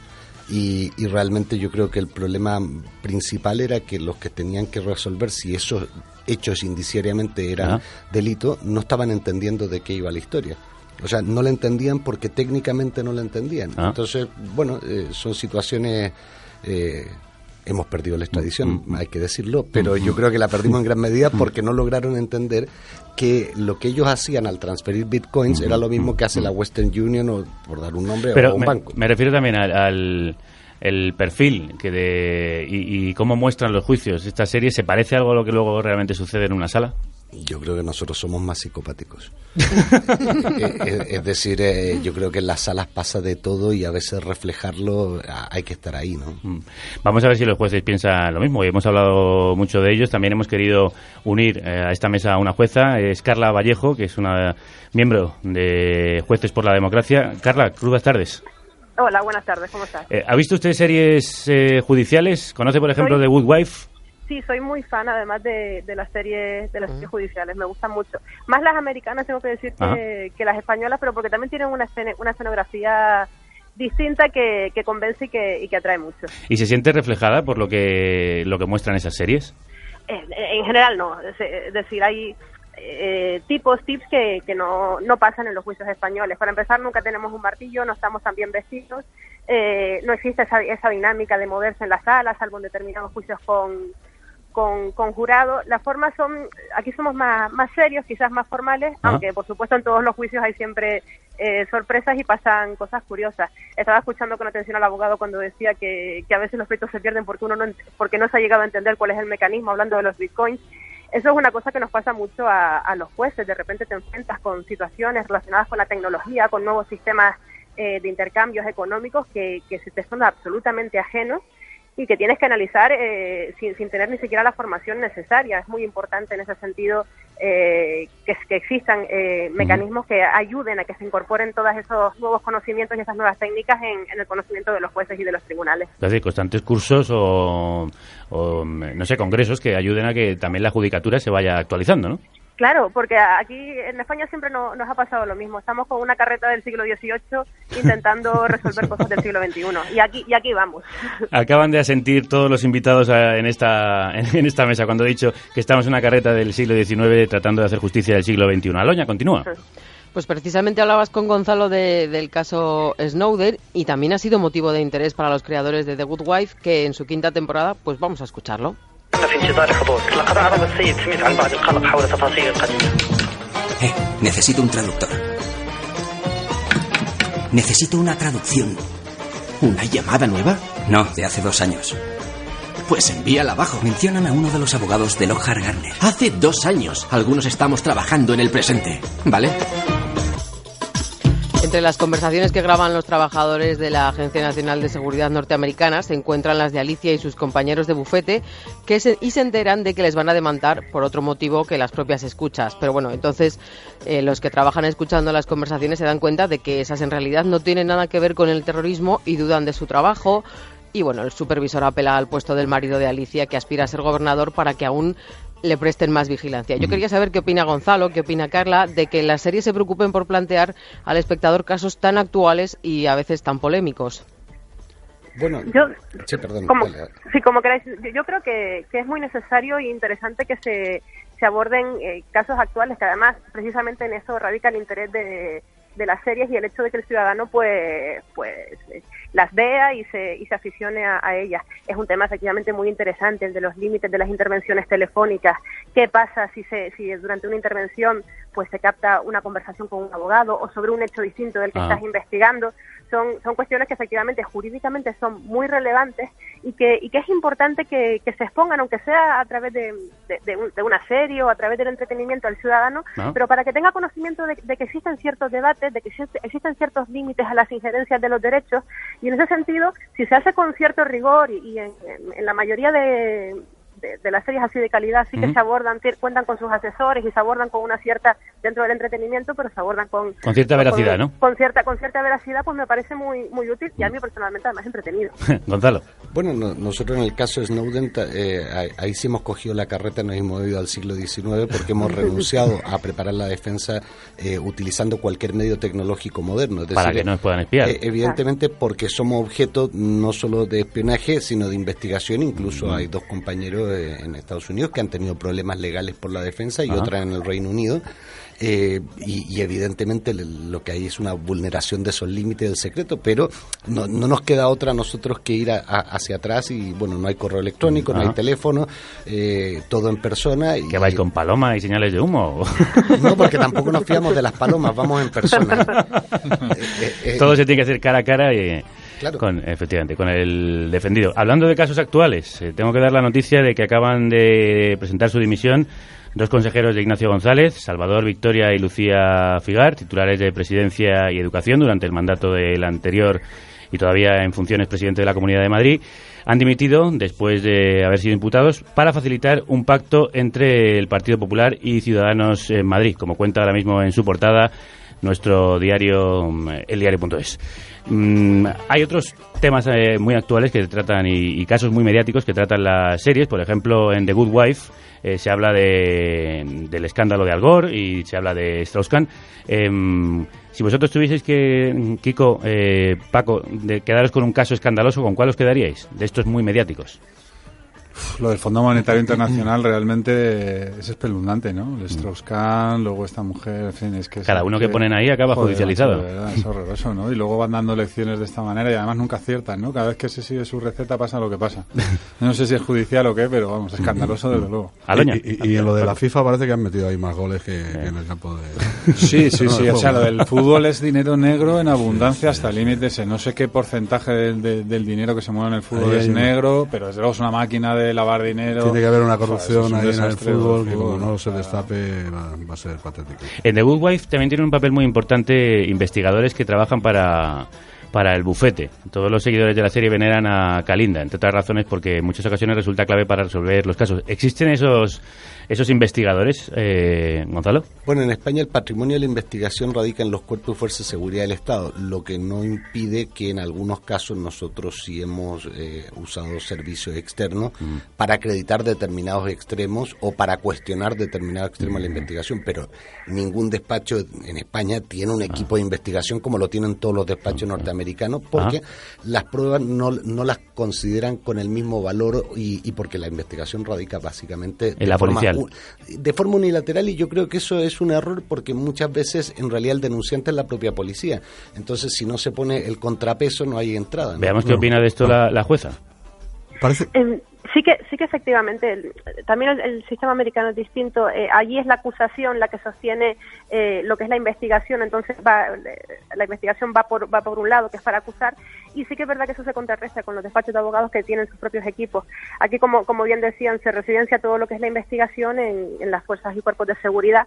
También es verdad que en este caso dirigidas por un juez que en principio mantiene una en principio no que mantiene una situación de, imparcialidad y que debe velar porque se investigue todo lo que lleva lo que puede fundamentar una acusación pero también lo que puede fundamentar eh, una, una absolución yo sí que creo que el monopolio de la investigación penal debe estar en, en- el Estado sin perjuicio de las ayudas que puedan a la que puedan recurrir los letrados por supuesto de asistentes de, de detectives privados en algunos casos pero el monopolio yo creo que sí que tiene que estar en, en el Estado Ah.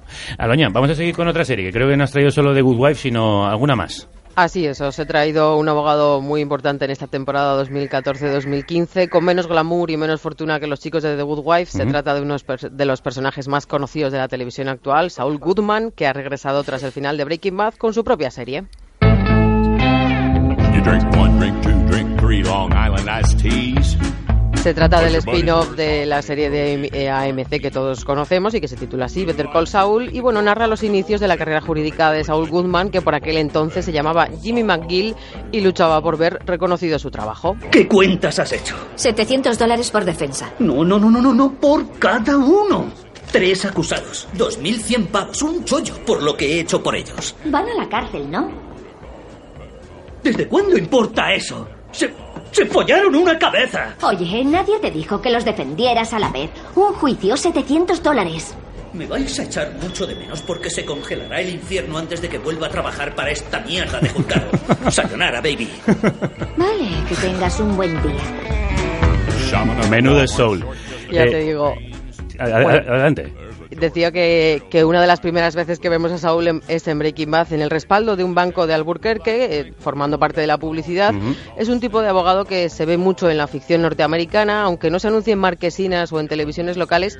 ¿Existe en España ese tipo de abogado que podríamos denominar picapleitos, que corre detrás de las ambulancias para ver si obtiene un nuevo caso? Gonzalo. Yo creo que sí, que existe. De hecho, bueno, hasta hace poco estaba regulada y prohibida la publicidad eh, general por parte del- de los colegios de abogados y de los abogados, pero últimamente se está viendo anuncios en televisión, eh, incluso en marquesinas, eh, de que le salvan los ahorros al que ya los ha perdido. eh, y- Ahora en la radio, por ejemplo, hay anuncios, ¿no? De- Sí, para claro. casos como los de las preferentes, ahora hay varios bufetes de abogados que se anuncian habitualmente. en Antes no radio. estaba permitido y, y ahora se ha abierto la espita y hay de todo.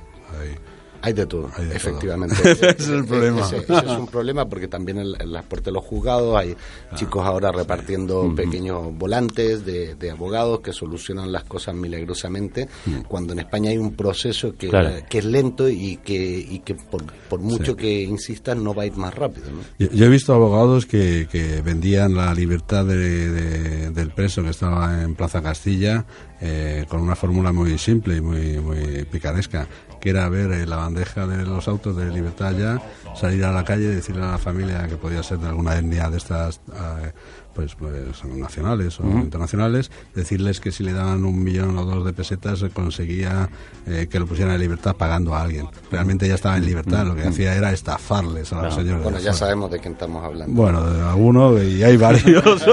Ca- Carla, Carla, ¿y, ese, y ese tipo de, de abogados, una jueza o un juez eh, les tiene echado el ojo, sabe muy bien eh, quiénes son y dónde están y qué tipo de artes y artimañas llevan a cabo? Yo sí, en, relación con lo que acaban de decir de, de las libertades, yo, yo sí que he tenido la experiencia personal de que eso me, me pasara una vez. De repente fui consciente de que un abogado al que yo había puesto en libertad al cliente le había dicho al cliente que para conseguir la libertad tenía que pagarle 3.000 euros más. Y, eh, pero porque además se lo dijo desde en la oficina, lo oyó un funcionario que vino corriendo a decírmelo porque ya lo sabía. Y en ese momento, por supuesto, te- terminó ahí la, la situación y se puso la, la, la denuncia correspondiente.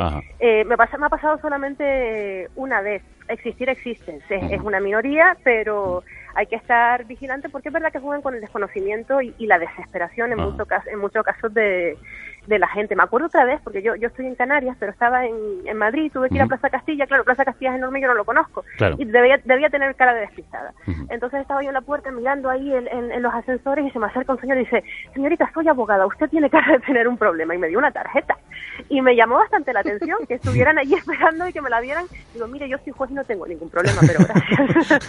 Eh, eh, en Plaza Castilla han pasado cosas peores como robarte en el cuarto de baño. O sea, que eso, está, Bueno, lo, lo eso bueno es está que, bien. lo bueno es que el Pero, una tarjeta... pero el juzgado te pilla cerca, o sea que si te roban sí, el cuarto sí. de baño ya lo tienes al lado. Puedes denunciar enseguida. Y, y una cosa, hoy hemos estado hablando en el programa de la precariedad, que se ve, por ejemplo, en el caso de los abogados de oficio, también en el caso de los jueces. eh, ¿Tienen ustedes muchos menos medios eh, de los que necesitarían, como han dicho eh, durante la entrevista que le hemos hecho a Kiko y Paco? Mira, ya llegamos a un punto en el que las leyes me las tengo que comprar yo porque dicen que no hay. La, la última respuesta fue, bueno, pero es que ustedes pu- pueden consultar las leyes por internet. Digo, si tuviera un internet, un internet en el despacho que me fuera rápido, sí, pero es que tampoco lo tengo. A veces funciona y a veces no. Sí, ya hemos llegado ya a un punto en el que las leyes te, te las tienes que comprar tú porque no hay presupuesto para, para comprarte leyes actualizadas. Lo de los sistemas técnicos e informáticos, como haya que hacer una videoconferencia en el juicio o haya que in- introducir una grabación, pues ya nos encontramos con un problema tremendo porque no, no hay medios, no hay técnicos al servicio de, de la Administración de Justicia. Y sí, bueno, padecemos la crisis como, como la han padecido, como la han padecido todos. Aloña, vamos con la última serie. Pues ofreciendo una visión del derecho y la abogacía totalmente diferente a Better Call Saul, en 2007 perdón, se estrenó en la cadena FX Damages, que en España se tituló Daños y Perjuicios, y que se centraba en el trabajo de la to- todopoderosa y temible Patty Hughes. ¿Qué cuentas has hecho? 700 Luis Tobin acaba de ser condenado a arresto domiciliario y nos están acosando para que difundamos un comunicado. Estoy frente al bloque de apartamentos de Luis Tobin en la Quinta Avenida. Ha sido condenado a arresto domiciliario como consecuencia de las declaraciones del mes pasado en las que el señor Tobin confesaba su participación en la mayor estafa de la historia de Wall Street. Pese a su confesión de culpabilidad, la familia Tobin no ha pronunciado la más mínima palabra de remordimiento ante las víctimas. Sigue sin estar claro si su hijo Joseph Tobin o el resto de la familia podrían estar implicados.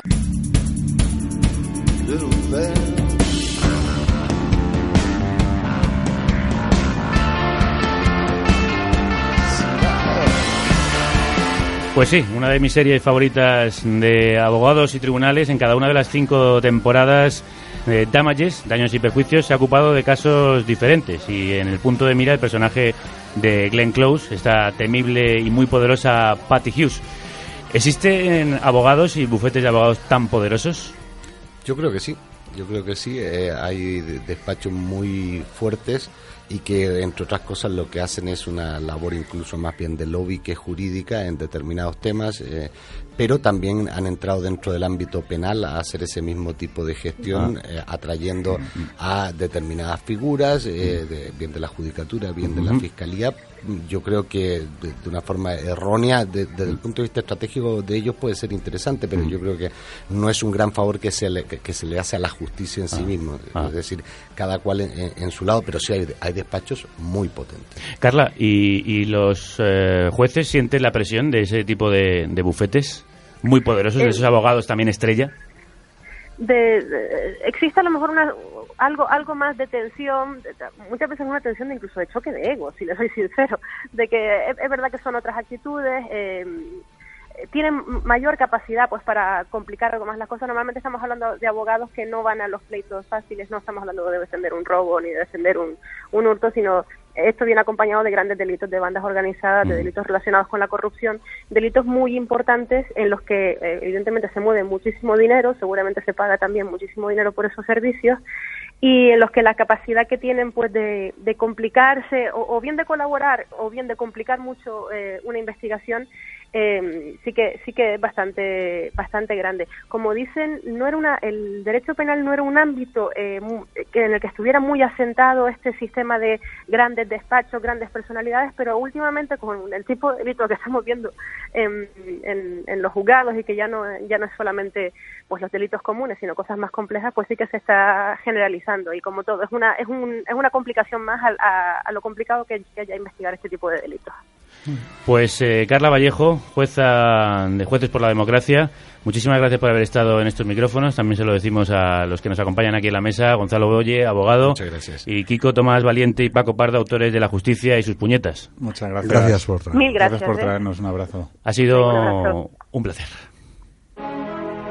Y de la banda sonora de The Good Wife, extraemos este tema de Bruce Springsteen en Hunter of the Invisible Game, el cazador del juego invisible, ese juego invisible que hemos estado tratando de cazar en el día de hoy, en compañía de estos expertos en abogacía y también de nuestra compañera Aloña Fernández Larrechi. Un abrazo de Aloña. Hasta luego. Hasta la próxima.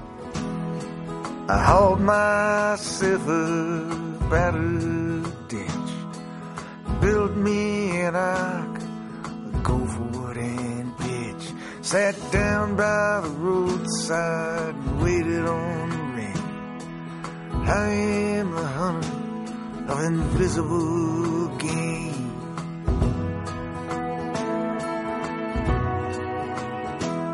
Well, I woke last night to the heavy clicking and clack, and a scarecrow on fire along the railroad tracks. There were empty cities and burning plains. I am the hunter of invisible game.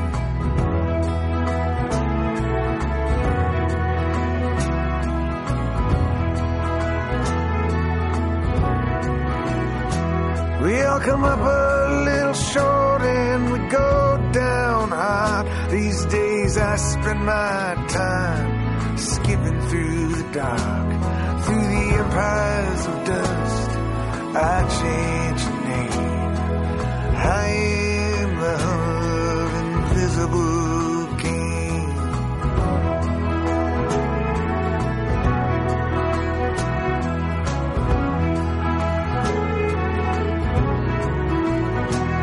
Through the boneyard, rattling black smoke, we rode on. Down into the valley where has his throne. There sing my song in the sharp of my blade. I am the hunter of invisible game.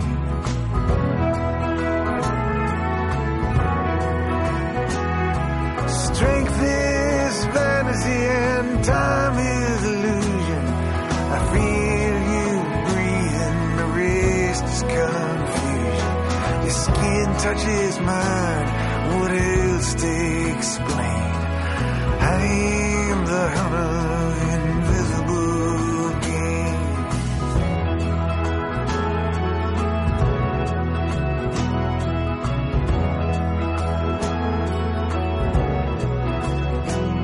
Now pray for yourself, friend, that you may not fall. When the hour of deliverance comes on us all. When our hope and faith and courage and trust can rise and vanish like dust and dust. Now there's a kingdom of love waiting to be reclaimed. I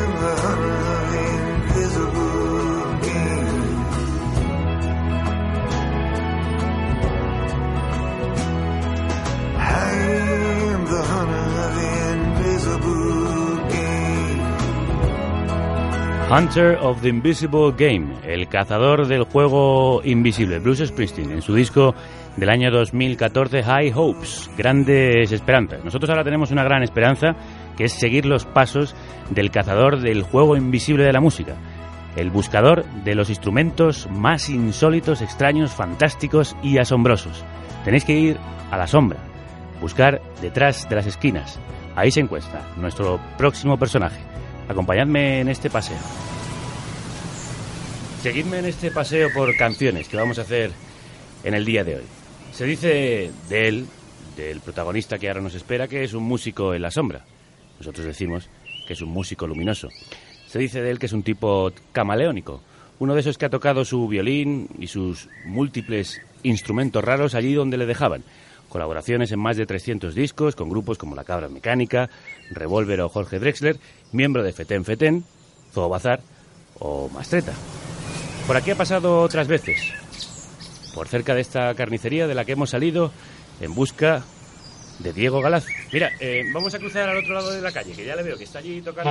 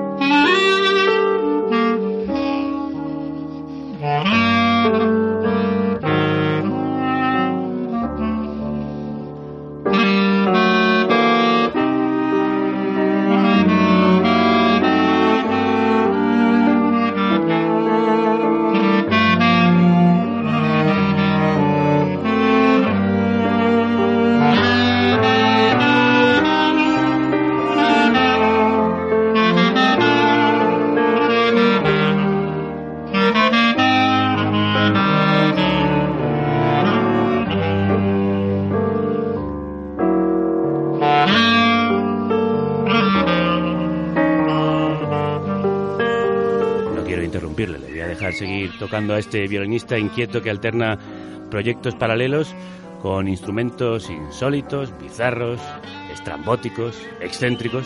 Sí, es Diego Galaz, ya lo conocéis.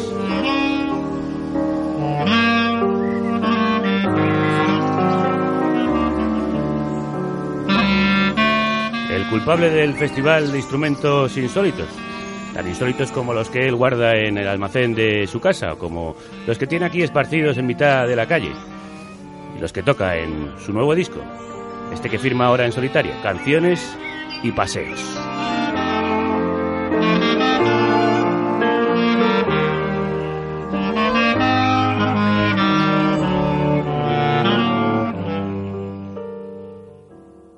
Diego, Diego Galaz, crudas tardes.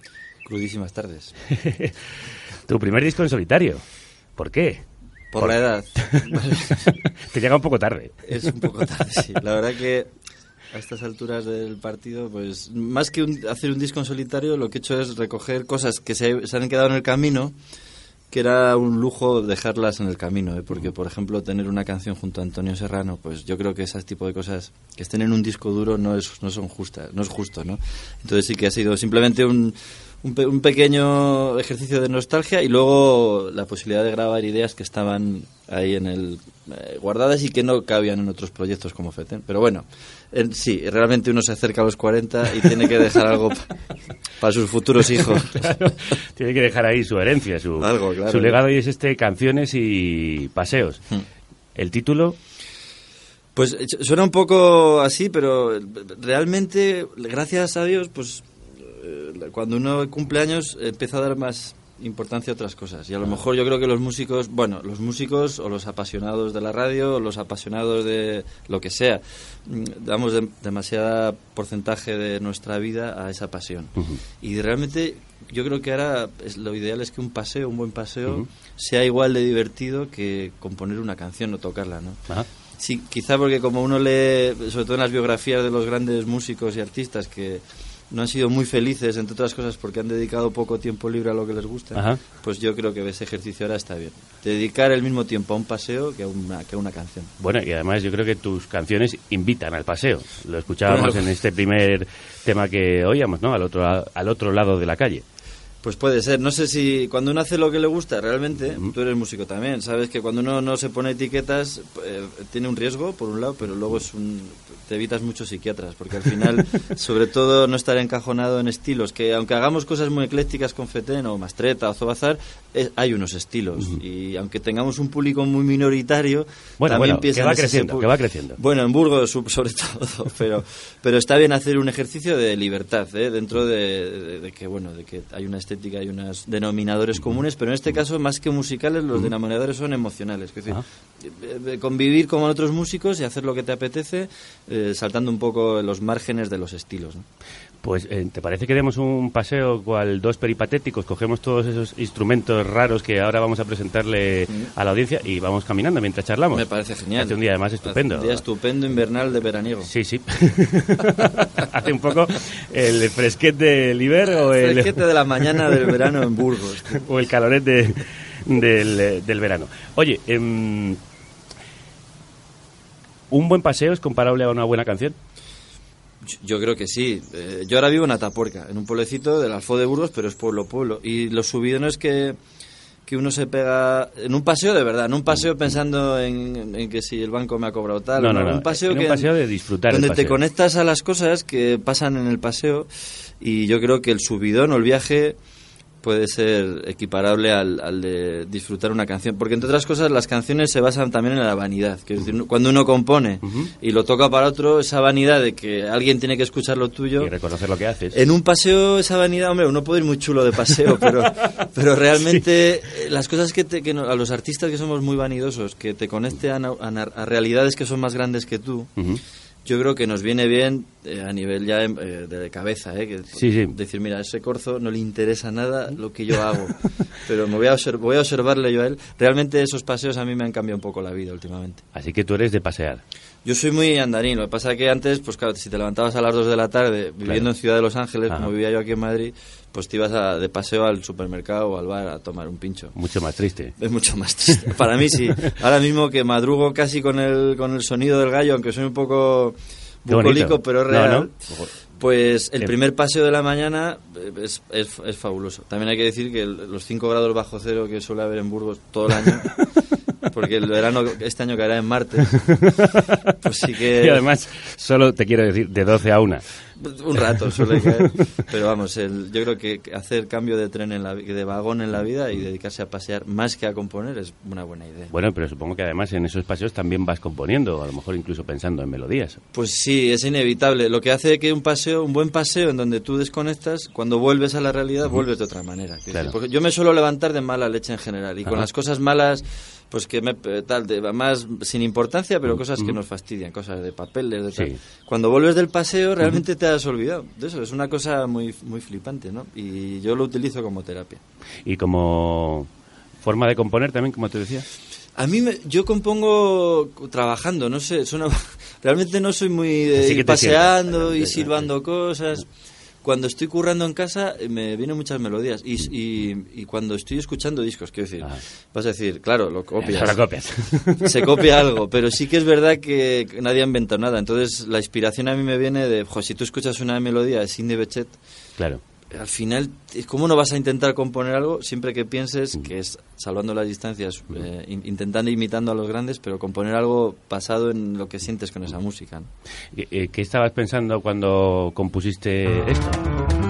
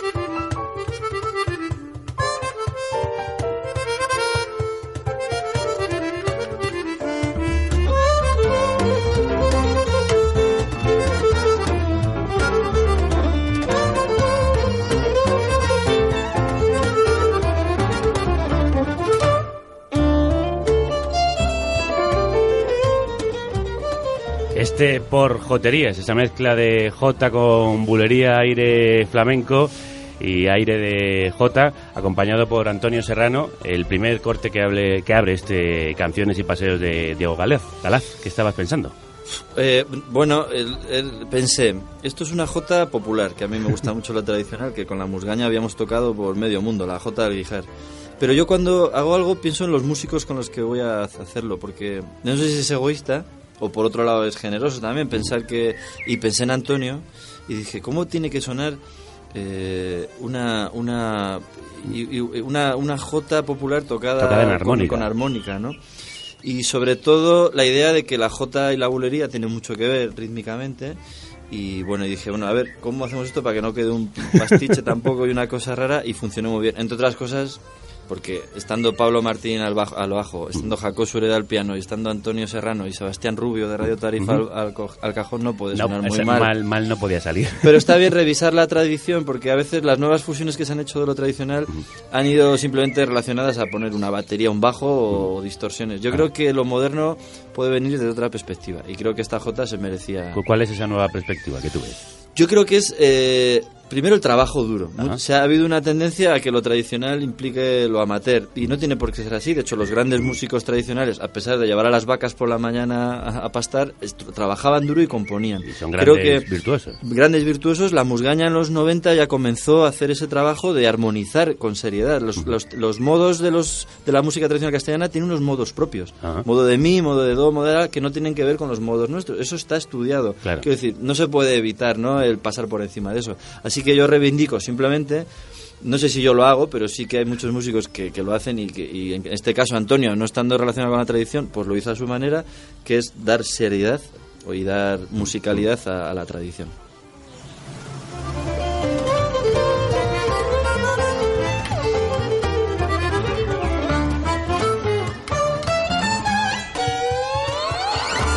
Toma ya.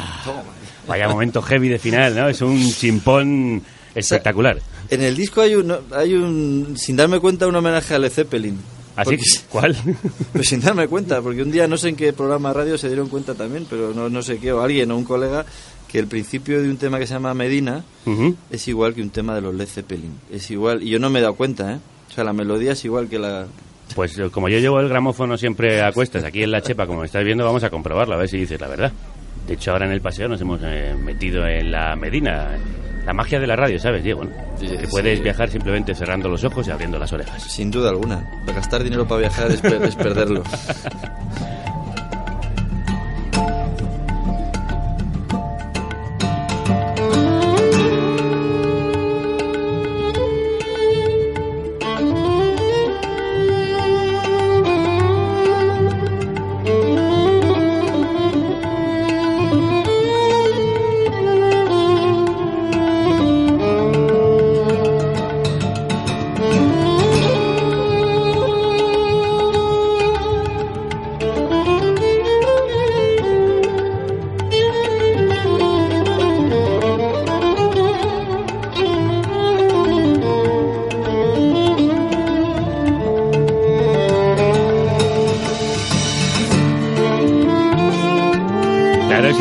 Song, ¿no? Claro, eso es lo que pasa cuando uno ad- admira a Agapito Marazuela y a Jimmy Page por igual. Es, te pasan esas cosas. ¿Eres muy estudioso? Yo sí que reivindico. El otro día di en el Conservatorio de Guadalajara, hice un concierto y le explicaba a los chavales que incluso los músicos de música popular es- no estamos muy valorados. Sobre todo porque no- yo no tengo ningún título. Pero les decía que las ocho horas de estudio que uno intenta tener... eh, Porque el estudio no es solo tocar escalas, escuchar Claro. un disco de Led Zeppelin analizando lo que pasa. Sobre todo para mí los Led Zeppelin o Hendrix o James Brown es para analizar rítmicamente qué pasa y poder aplicarlo al violín. Porque Claro. en el violín no se suele estudiar ese aspecto, ¿no? Ajá. Para mí eso es estudio. Y yo creo que, que es estudio. Es, hecho, los ratos que tú te pasas fuera del micrófono, pues preparando los programas, son trabajo también. Entonces, yo creo que, que al fin y al cabo, en un país de titulitis, yo reivindico que hay muchos músicos populares que trabajan igual que los que no lo son, aún no teniendo, como dice Chiquito, una etiqueta de Anís del Mono como título. Bueno, eh, ya que decíamos que se parecía mucho a Immigrant Song, vamos a comprobar si es cierto lo que estábamos diciendo.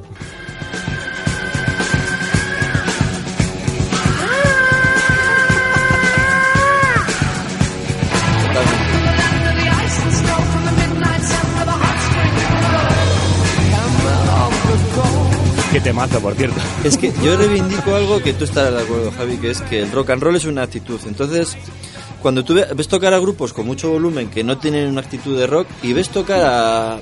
Por ejemplo, ve- ver a, yo qué sé, que decirte, a qué pajunquera. Cuando le ves tocar a Zobazar, incluso veo tocar a Jorge, Jorge como toca el acordeón de Feten, es rockero. Sí. Yo creo que es una actitud que se tiene en la vida, realmente. ¿eh? Y yo creo que Agapito Marazuela o los grandes dulzaineros eran rockeros, era esa actitud. Incluso te diría más, a veces son incluso punkis. Absol- más punkis que Más rockeros, punkis que rockeros. sin duda alguna. sí, sí. Muy bestias. Por cierto, que estás hablando de muchos de los músicos que te acompañan y has decidido dedicarle este disco a tus compañeros en Mastreta, Zobazar y Feten Feten. ¿Por qué?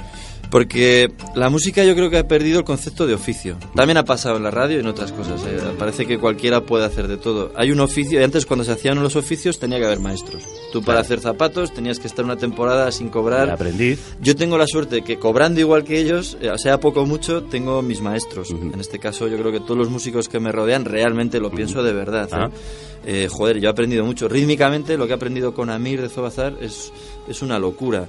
Eh, armónicamente lo que he aprendido con Mastreta es increíble. Lo que Jorge me aporta es... Yo creo que la única manera de hacer oficio y hacer bien las cosas es estar con músicos que ya no sé si es- que sean mejores, que en este caso lo son, sino que tienen perspectiva... No, No seas modesto, hombre. en muchos Claro. aspectos sí, yo seré mejor en algún aspecto tal, pero yo creo que cómo toca Amir, por ejemplo... Bueno, como toca Mir es difícil de superar. Claro, en eso, yo no puedo tocar así. ¿Cómo toca Jorge la y el concepto armónico? ¿Cómo compone Mastreta? Para mí son mejores, pero sobre todo tienen una perspectiva que te hace que tu música no sea previsible. Claro. Te la llenan de cosas que hacen que sea diferente. ¿Cómo toca Mir? ¿Cómo tocan todos los compañeros de Diego en Zoo Bazar? Ya han sonado por esta carnicería porque somos rendidos admiradores de estos rockeros, de los folclores más variopintos, los folclores sin fronteras. Todos aquellos que bañan las costas del Mediterráneo. Así se llama esta canción, Mediterráneo. Abandonado Mediterráneo.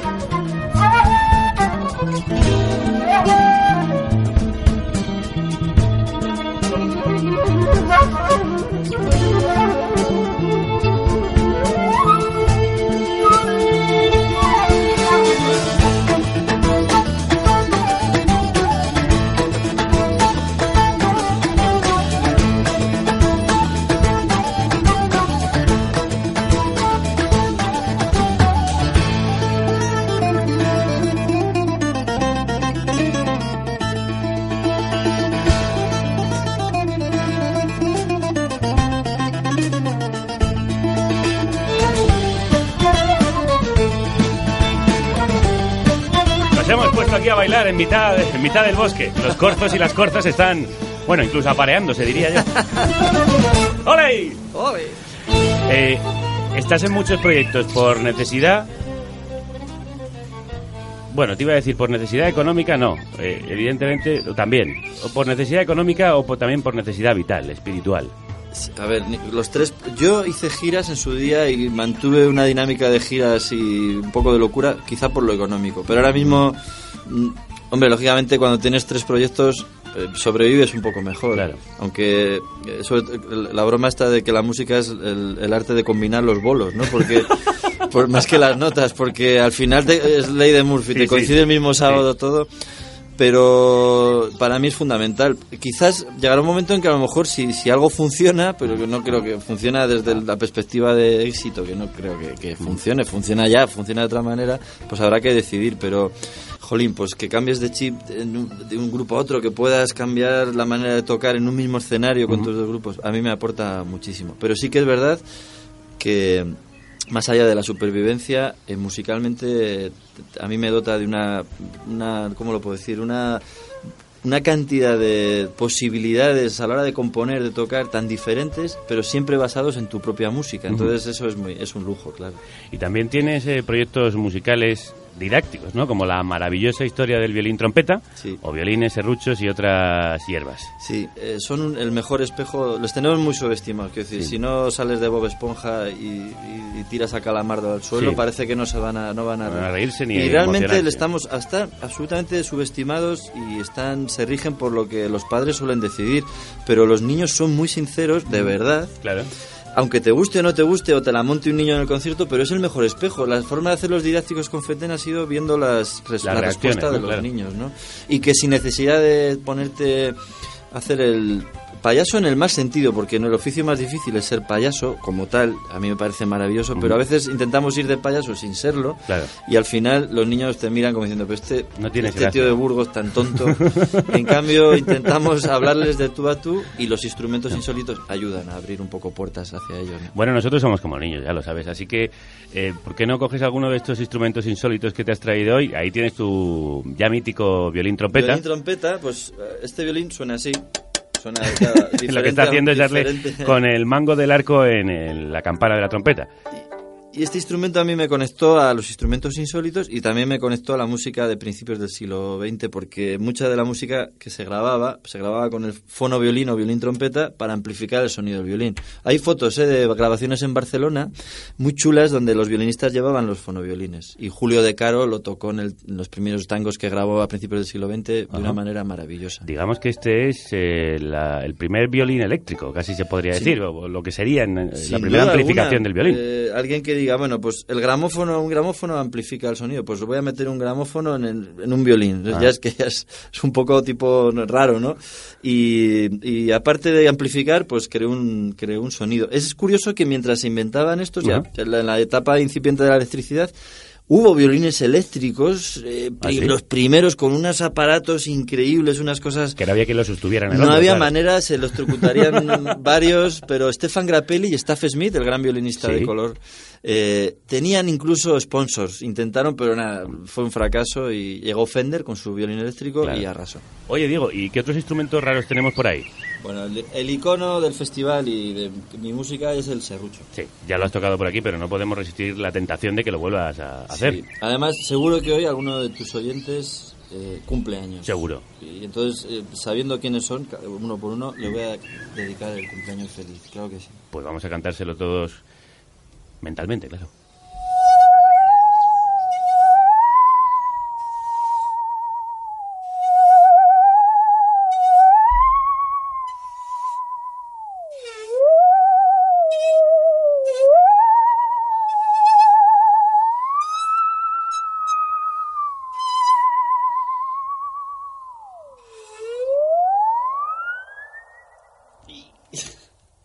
Bueno!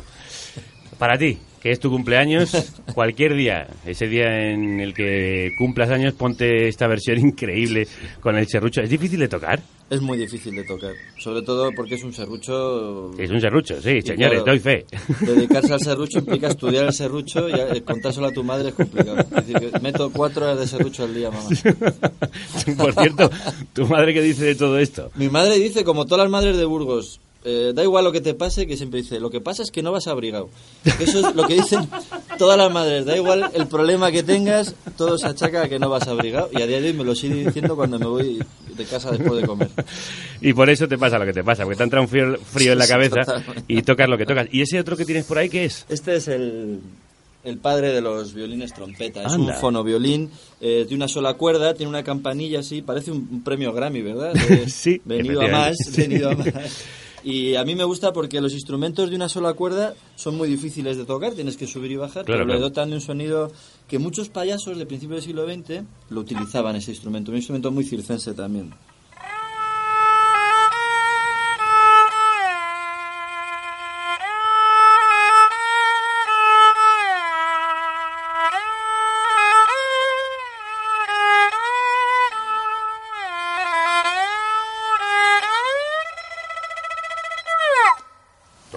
Padrino. Bueno, nos has dejado aquí una cantidad de melodías para, para recordar. ¿Y dónde consigues estas cosas? Porque esto estaría absolutamente desaparecido eh, o arrumbado en algún Bueno, almacén. el serrucho en una ferretería. El Bueno, resto, sí. internet ayuda y los viajes. Y luego yo, por ejemplo, me crucé los Cárpatos, fui hasta Transilvania para conseguir un viola cubano, un violín rumano. ¿eh? Estuve en casa del luthier y, y fue maravilloso. De hecho, su cuñado había sido paleta aquí, entonces eh, hizo de traductor.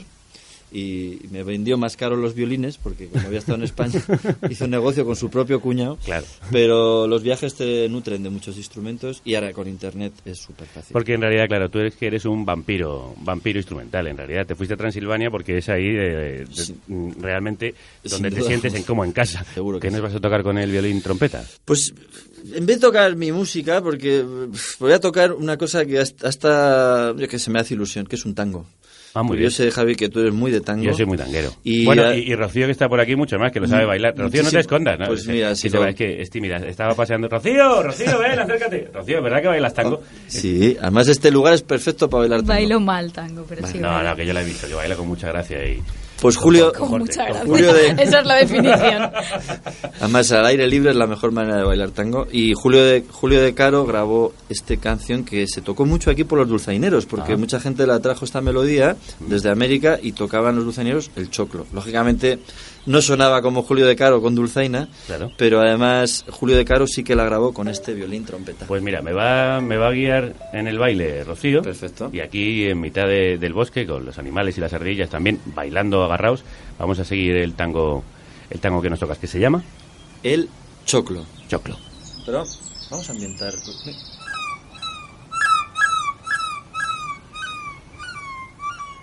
Está invocando a los pájaros.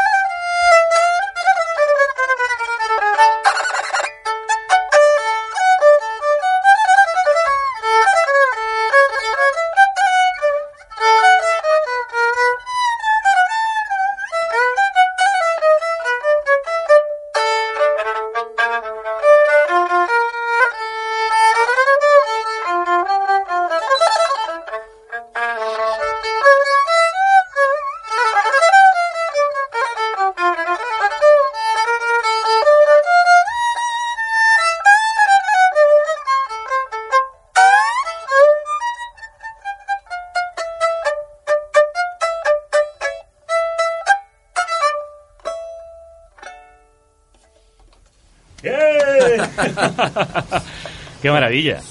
¿Cómo Pues- suena? Siempre me llama la atención. Cada vez que tocas el violín trompeta, que suena de esta manera tan particular. ¿Te gusta más que el violín? O, bueno, son distintos. Toco ¿no? diferente. Lo que sí que es verdad que los instrumentos insólitos pues tienen 10 minutos de sorpresa. Si no tocas algo un poco mínimamente, puedes estar toda la tarde sacando instrumentos, pero sí que defendemos con FETEN y en el festival también que las propuestas que vengan de instrumentos raros tengan una base sólida. Pero claro, es que escuchar a Xavi Lozano tocar Blackbird de los Beatles con un grifo Pues, o sea, si sacas el grifo y soplas, pues los cinco minutos hace gracia. Pero claro, que, que veas al público de pie aplaudiendo. No, claro. Eso solo lo puede hacer Xavi Y Lozano. eso solo puede ocurrir en el Festival de Instrumentos Insólitos de, de Burgos, que organiza Diego Galaz y que tendrá lugar el próximo noviembre, ¿no? Sí, tendrá ya la sexta edición, parece increíble. Y con éxito de crítica y público, además. Supongo que ayuda que es muy extraño y que es único y nos ayuda a abrirnos puertas, pero está bien decir que Burgos, que es muy tradicional, una ciudad muy... Jolín, que la gente... Lógicamente que, que haya una institución que lo apoye, pues ya es un, es un hito, ¿no? Pero que sobre todo la gente llene el teatro viendo propuestas tan increíbles, pues como lo que te digo, la gente tocando ladrillos, gente silbando, eh, tocando el serrucho. Para mí quiere decir Bueno, que... tocando, tocando vallas metálicas. Vallas de obra, el Vallas de obra. ceremines, un montón de cosas, pues quiere decir que Burgos, pues oye, tiene es insólito, ¿no? Es insólito. Nosotros eh, hemos hablado de ese festival, nos tienes que llevarlo, ¿sabes, no? Y, bueno, esto, por favor, eh, es un festival súper radiofónico, muy radiofónico. claro, claro, lógico. Y el- aquí- desde aquí ya hacemos la propuesta Bueno, para bueno, que aquí firmamos Carne el contrato, Cruda esté en noviembre haciendo un programa Vamos, es que Burgos. no podemos faltar, no podemos faltar. eh, tenemos que estar ahí cerca de la casa de Diego Galaz, está, como nos ha dicho antes, en la sierra de Atapuerca.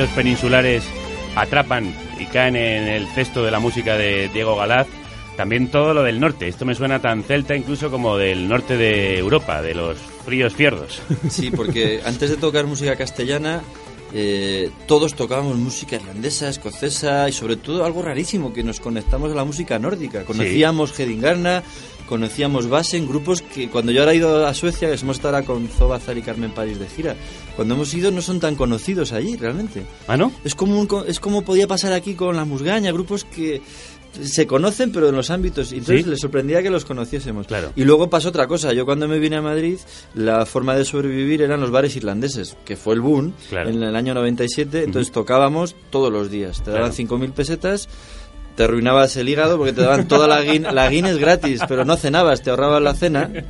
Y entonces esa música pues, pues estuvo bien para luego de una vez conectar Claro. con la música tradicional nuestra y, y- y reconocerla como tal. Y aquí escuchábamos embelesados la velocidad en la gaita de, de José Manuel Tejedor, que es brutal. Yo he visto hacer a- a cosas con la gaita José que es, es in- increíble, ¿no? Que es uno, posiblemente todos, hasta Carlos Núñez le reconoce como Claro. el gran... Y luego, además, lo curioso es que él y yo no nos conocimos tocando folk, íbamos con revólver de gira Anda. y dormíamos en la misma habitación, eh, pero fue una gira en la que nunca dormimos en el hotel, siempre nos fuimos de fiesta a todos los conciertos y lo tenemos como un, como un orgullo, Claro, claro. todos, yo creo que no, una, alguna noche suelta, pero es un tipo muy marav- maravilloso y, y aun tocando folk, folk tradicional, Mm. con la cabeza muy abierta.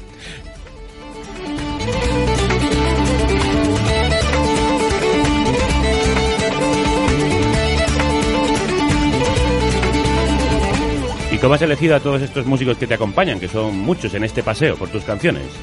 La mayoría he compartido proyectos, he compartido habitaciones y furgonetas, que tú ya sabes que cuando hay una dimensión en la amistad musical que va más allá de lo que la gente normal suele vivir, que es que jo, tocar en un escenario, comer, estar juntos todo el día te hace que vivir o te odias o Claro. te acabas siendo muy amigo. Tienes canciones dedicadas a lugares y también canciones dedicadas a personajes. A Winnie le dedicas un foxtrot.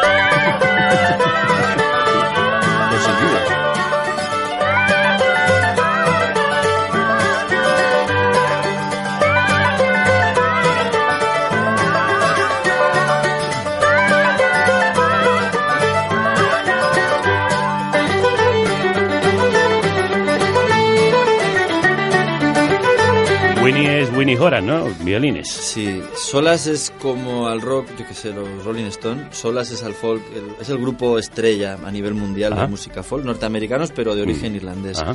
Y con la musgaña, que cuando íbamos por Estados Unidos, que era- tocábamos en festivales muy importantes. Eh, Yo flipaba porque aquí en España tocabas en cuatro pueblos y allí tocábamos en el, en el Kennedy Center, una cosa tremenda. Y coincidimos con ellos y una noche en una fiesta acabamos Winnie y yo en un baño tocando, tocando. nada.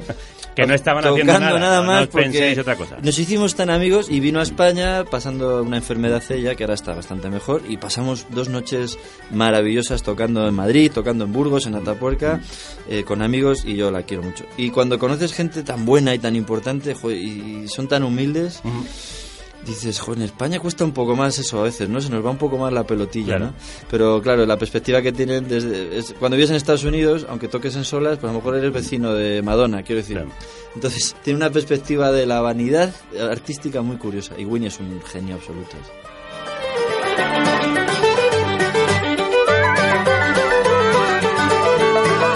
Este foxtrot campestre que huele a vacas, como diría nuestro amigo Julio Ruiz, y que está interpretado no solo con violines y no sé si mandolinas, eh, eh, Sí, sí, también con silbidos y banjos, también con silbidos, como si los pájaros se hubiesen unido a esta fiesta, amigos.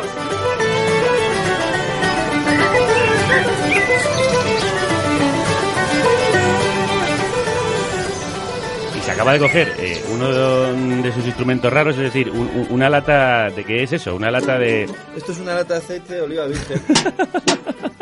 y le has puesto un mástil Sí, para hacer una especie de, de- y- de ukelele o Tuercas, unas tuercas. Sí, es sí. una mandolata, es una Es una- mandolina lata. la típica mandolata. Pero vamos, la lata de pimentón es un instrumento en sí. En Extremadura se toca la lata de pimentón. Entonces, las épocas de pobreza real, de crisis real, Claro. la gente ha tenido la necesidad de hacer instrumentos y de, y de hacer instrumentos con lo que había, con lo que había, con lo que tiramos a la basura. De hecho, a que en Navidad, yo estoy seguro que tú o algún cuñado o primo Hombre, intenta hacer sonar las copas de agua con el dedo, Evidentemente. fracasando siempre. Fracasando siempre. Eso es un instrumento insólito. Claro. Y el silbido lo es. Y a mí en mi disco de silba, porque en otros proyectos no me dejan, exceptuando Mastreta, que me compuso un tema que se llama Feliz Paseo Diego, que lo voy a interpretar con mandolata y silbido. Mejor Me manera... he saltado el guion, Javi, ¿no? No, no, no, no, El, el guion es perfecto, porque mejor manera para terminar que con un feliz paseo, Diego, Claro y sí. silbando además, que nosotros también te dejamos que silbes, Por favor. con la mandolata. Sí, a ver qué tal suena esto, ¿eh? Venga, dale.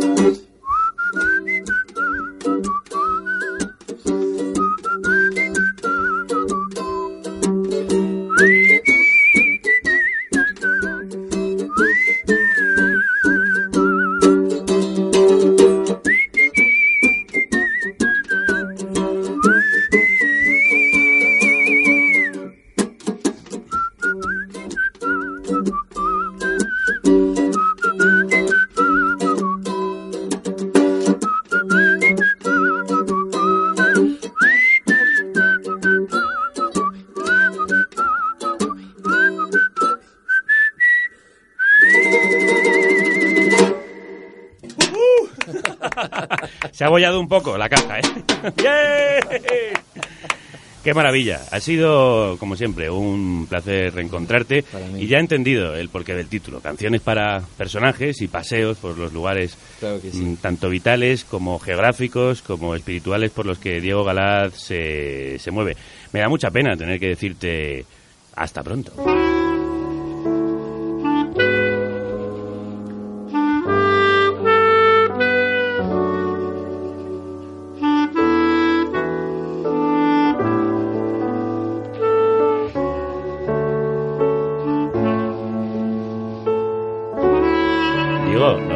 Entonces en el Festival de Instrumentos Insólitos. Eso seguro. Y yo agradezco, cada vez que nos cruzamos, agradezco. Porque las cosas que se hacen desde la independencia no dan mucho dinero, pero dan muchas alegrías. Somos indies, decíamos antes, antes de empezar Pero de verdad. paseo. Pero indigentes e independientes.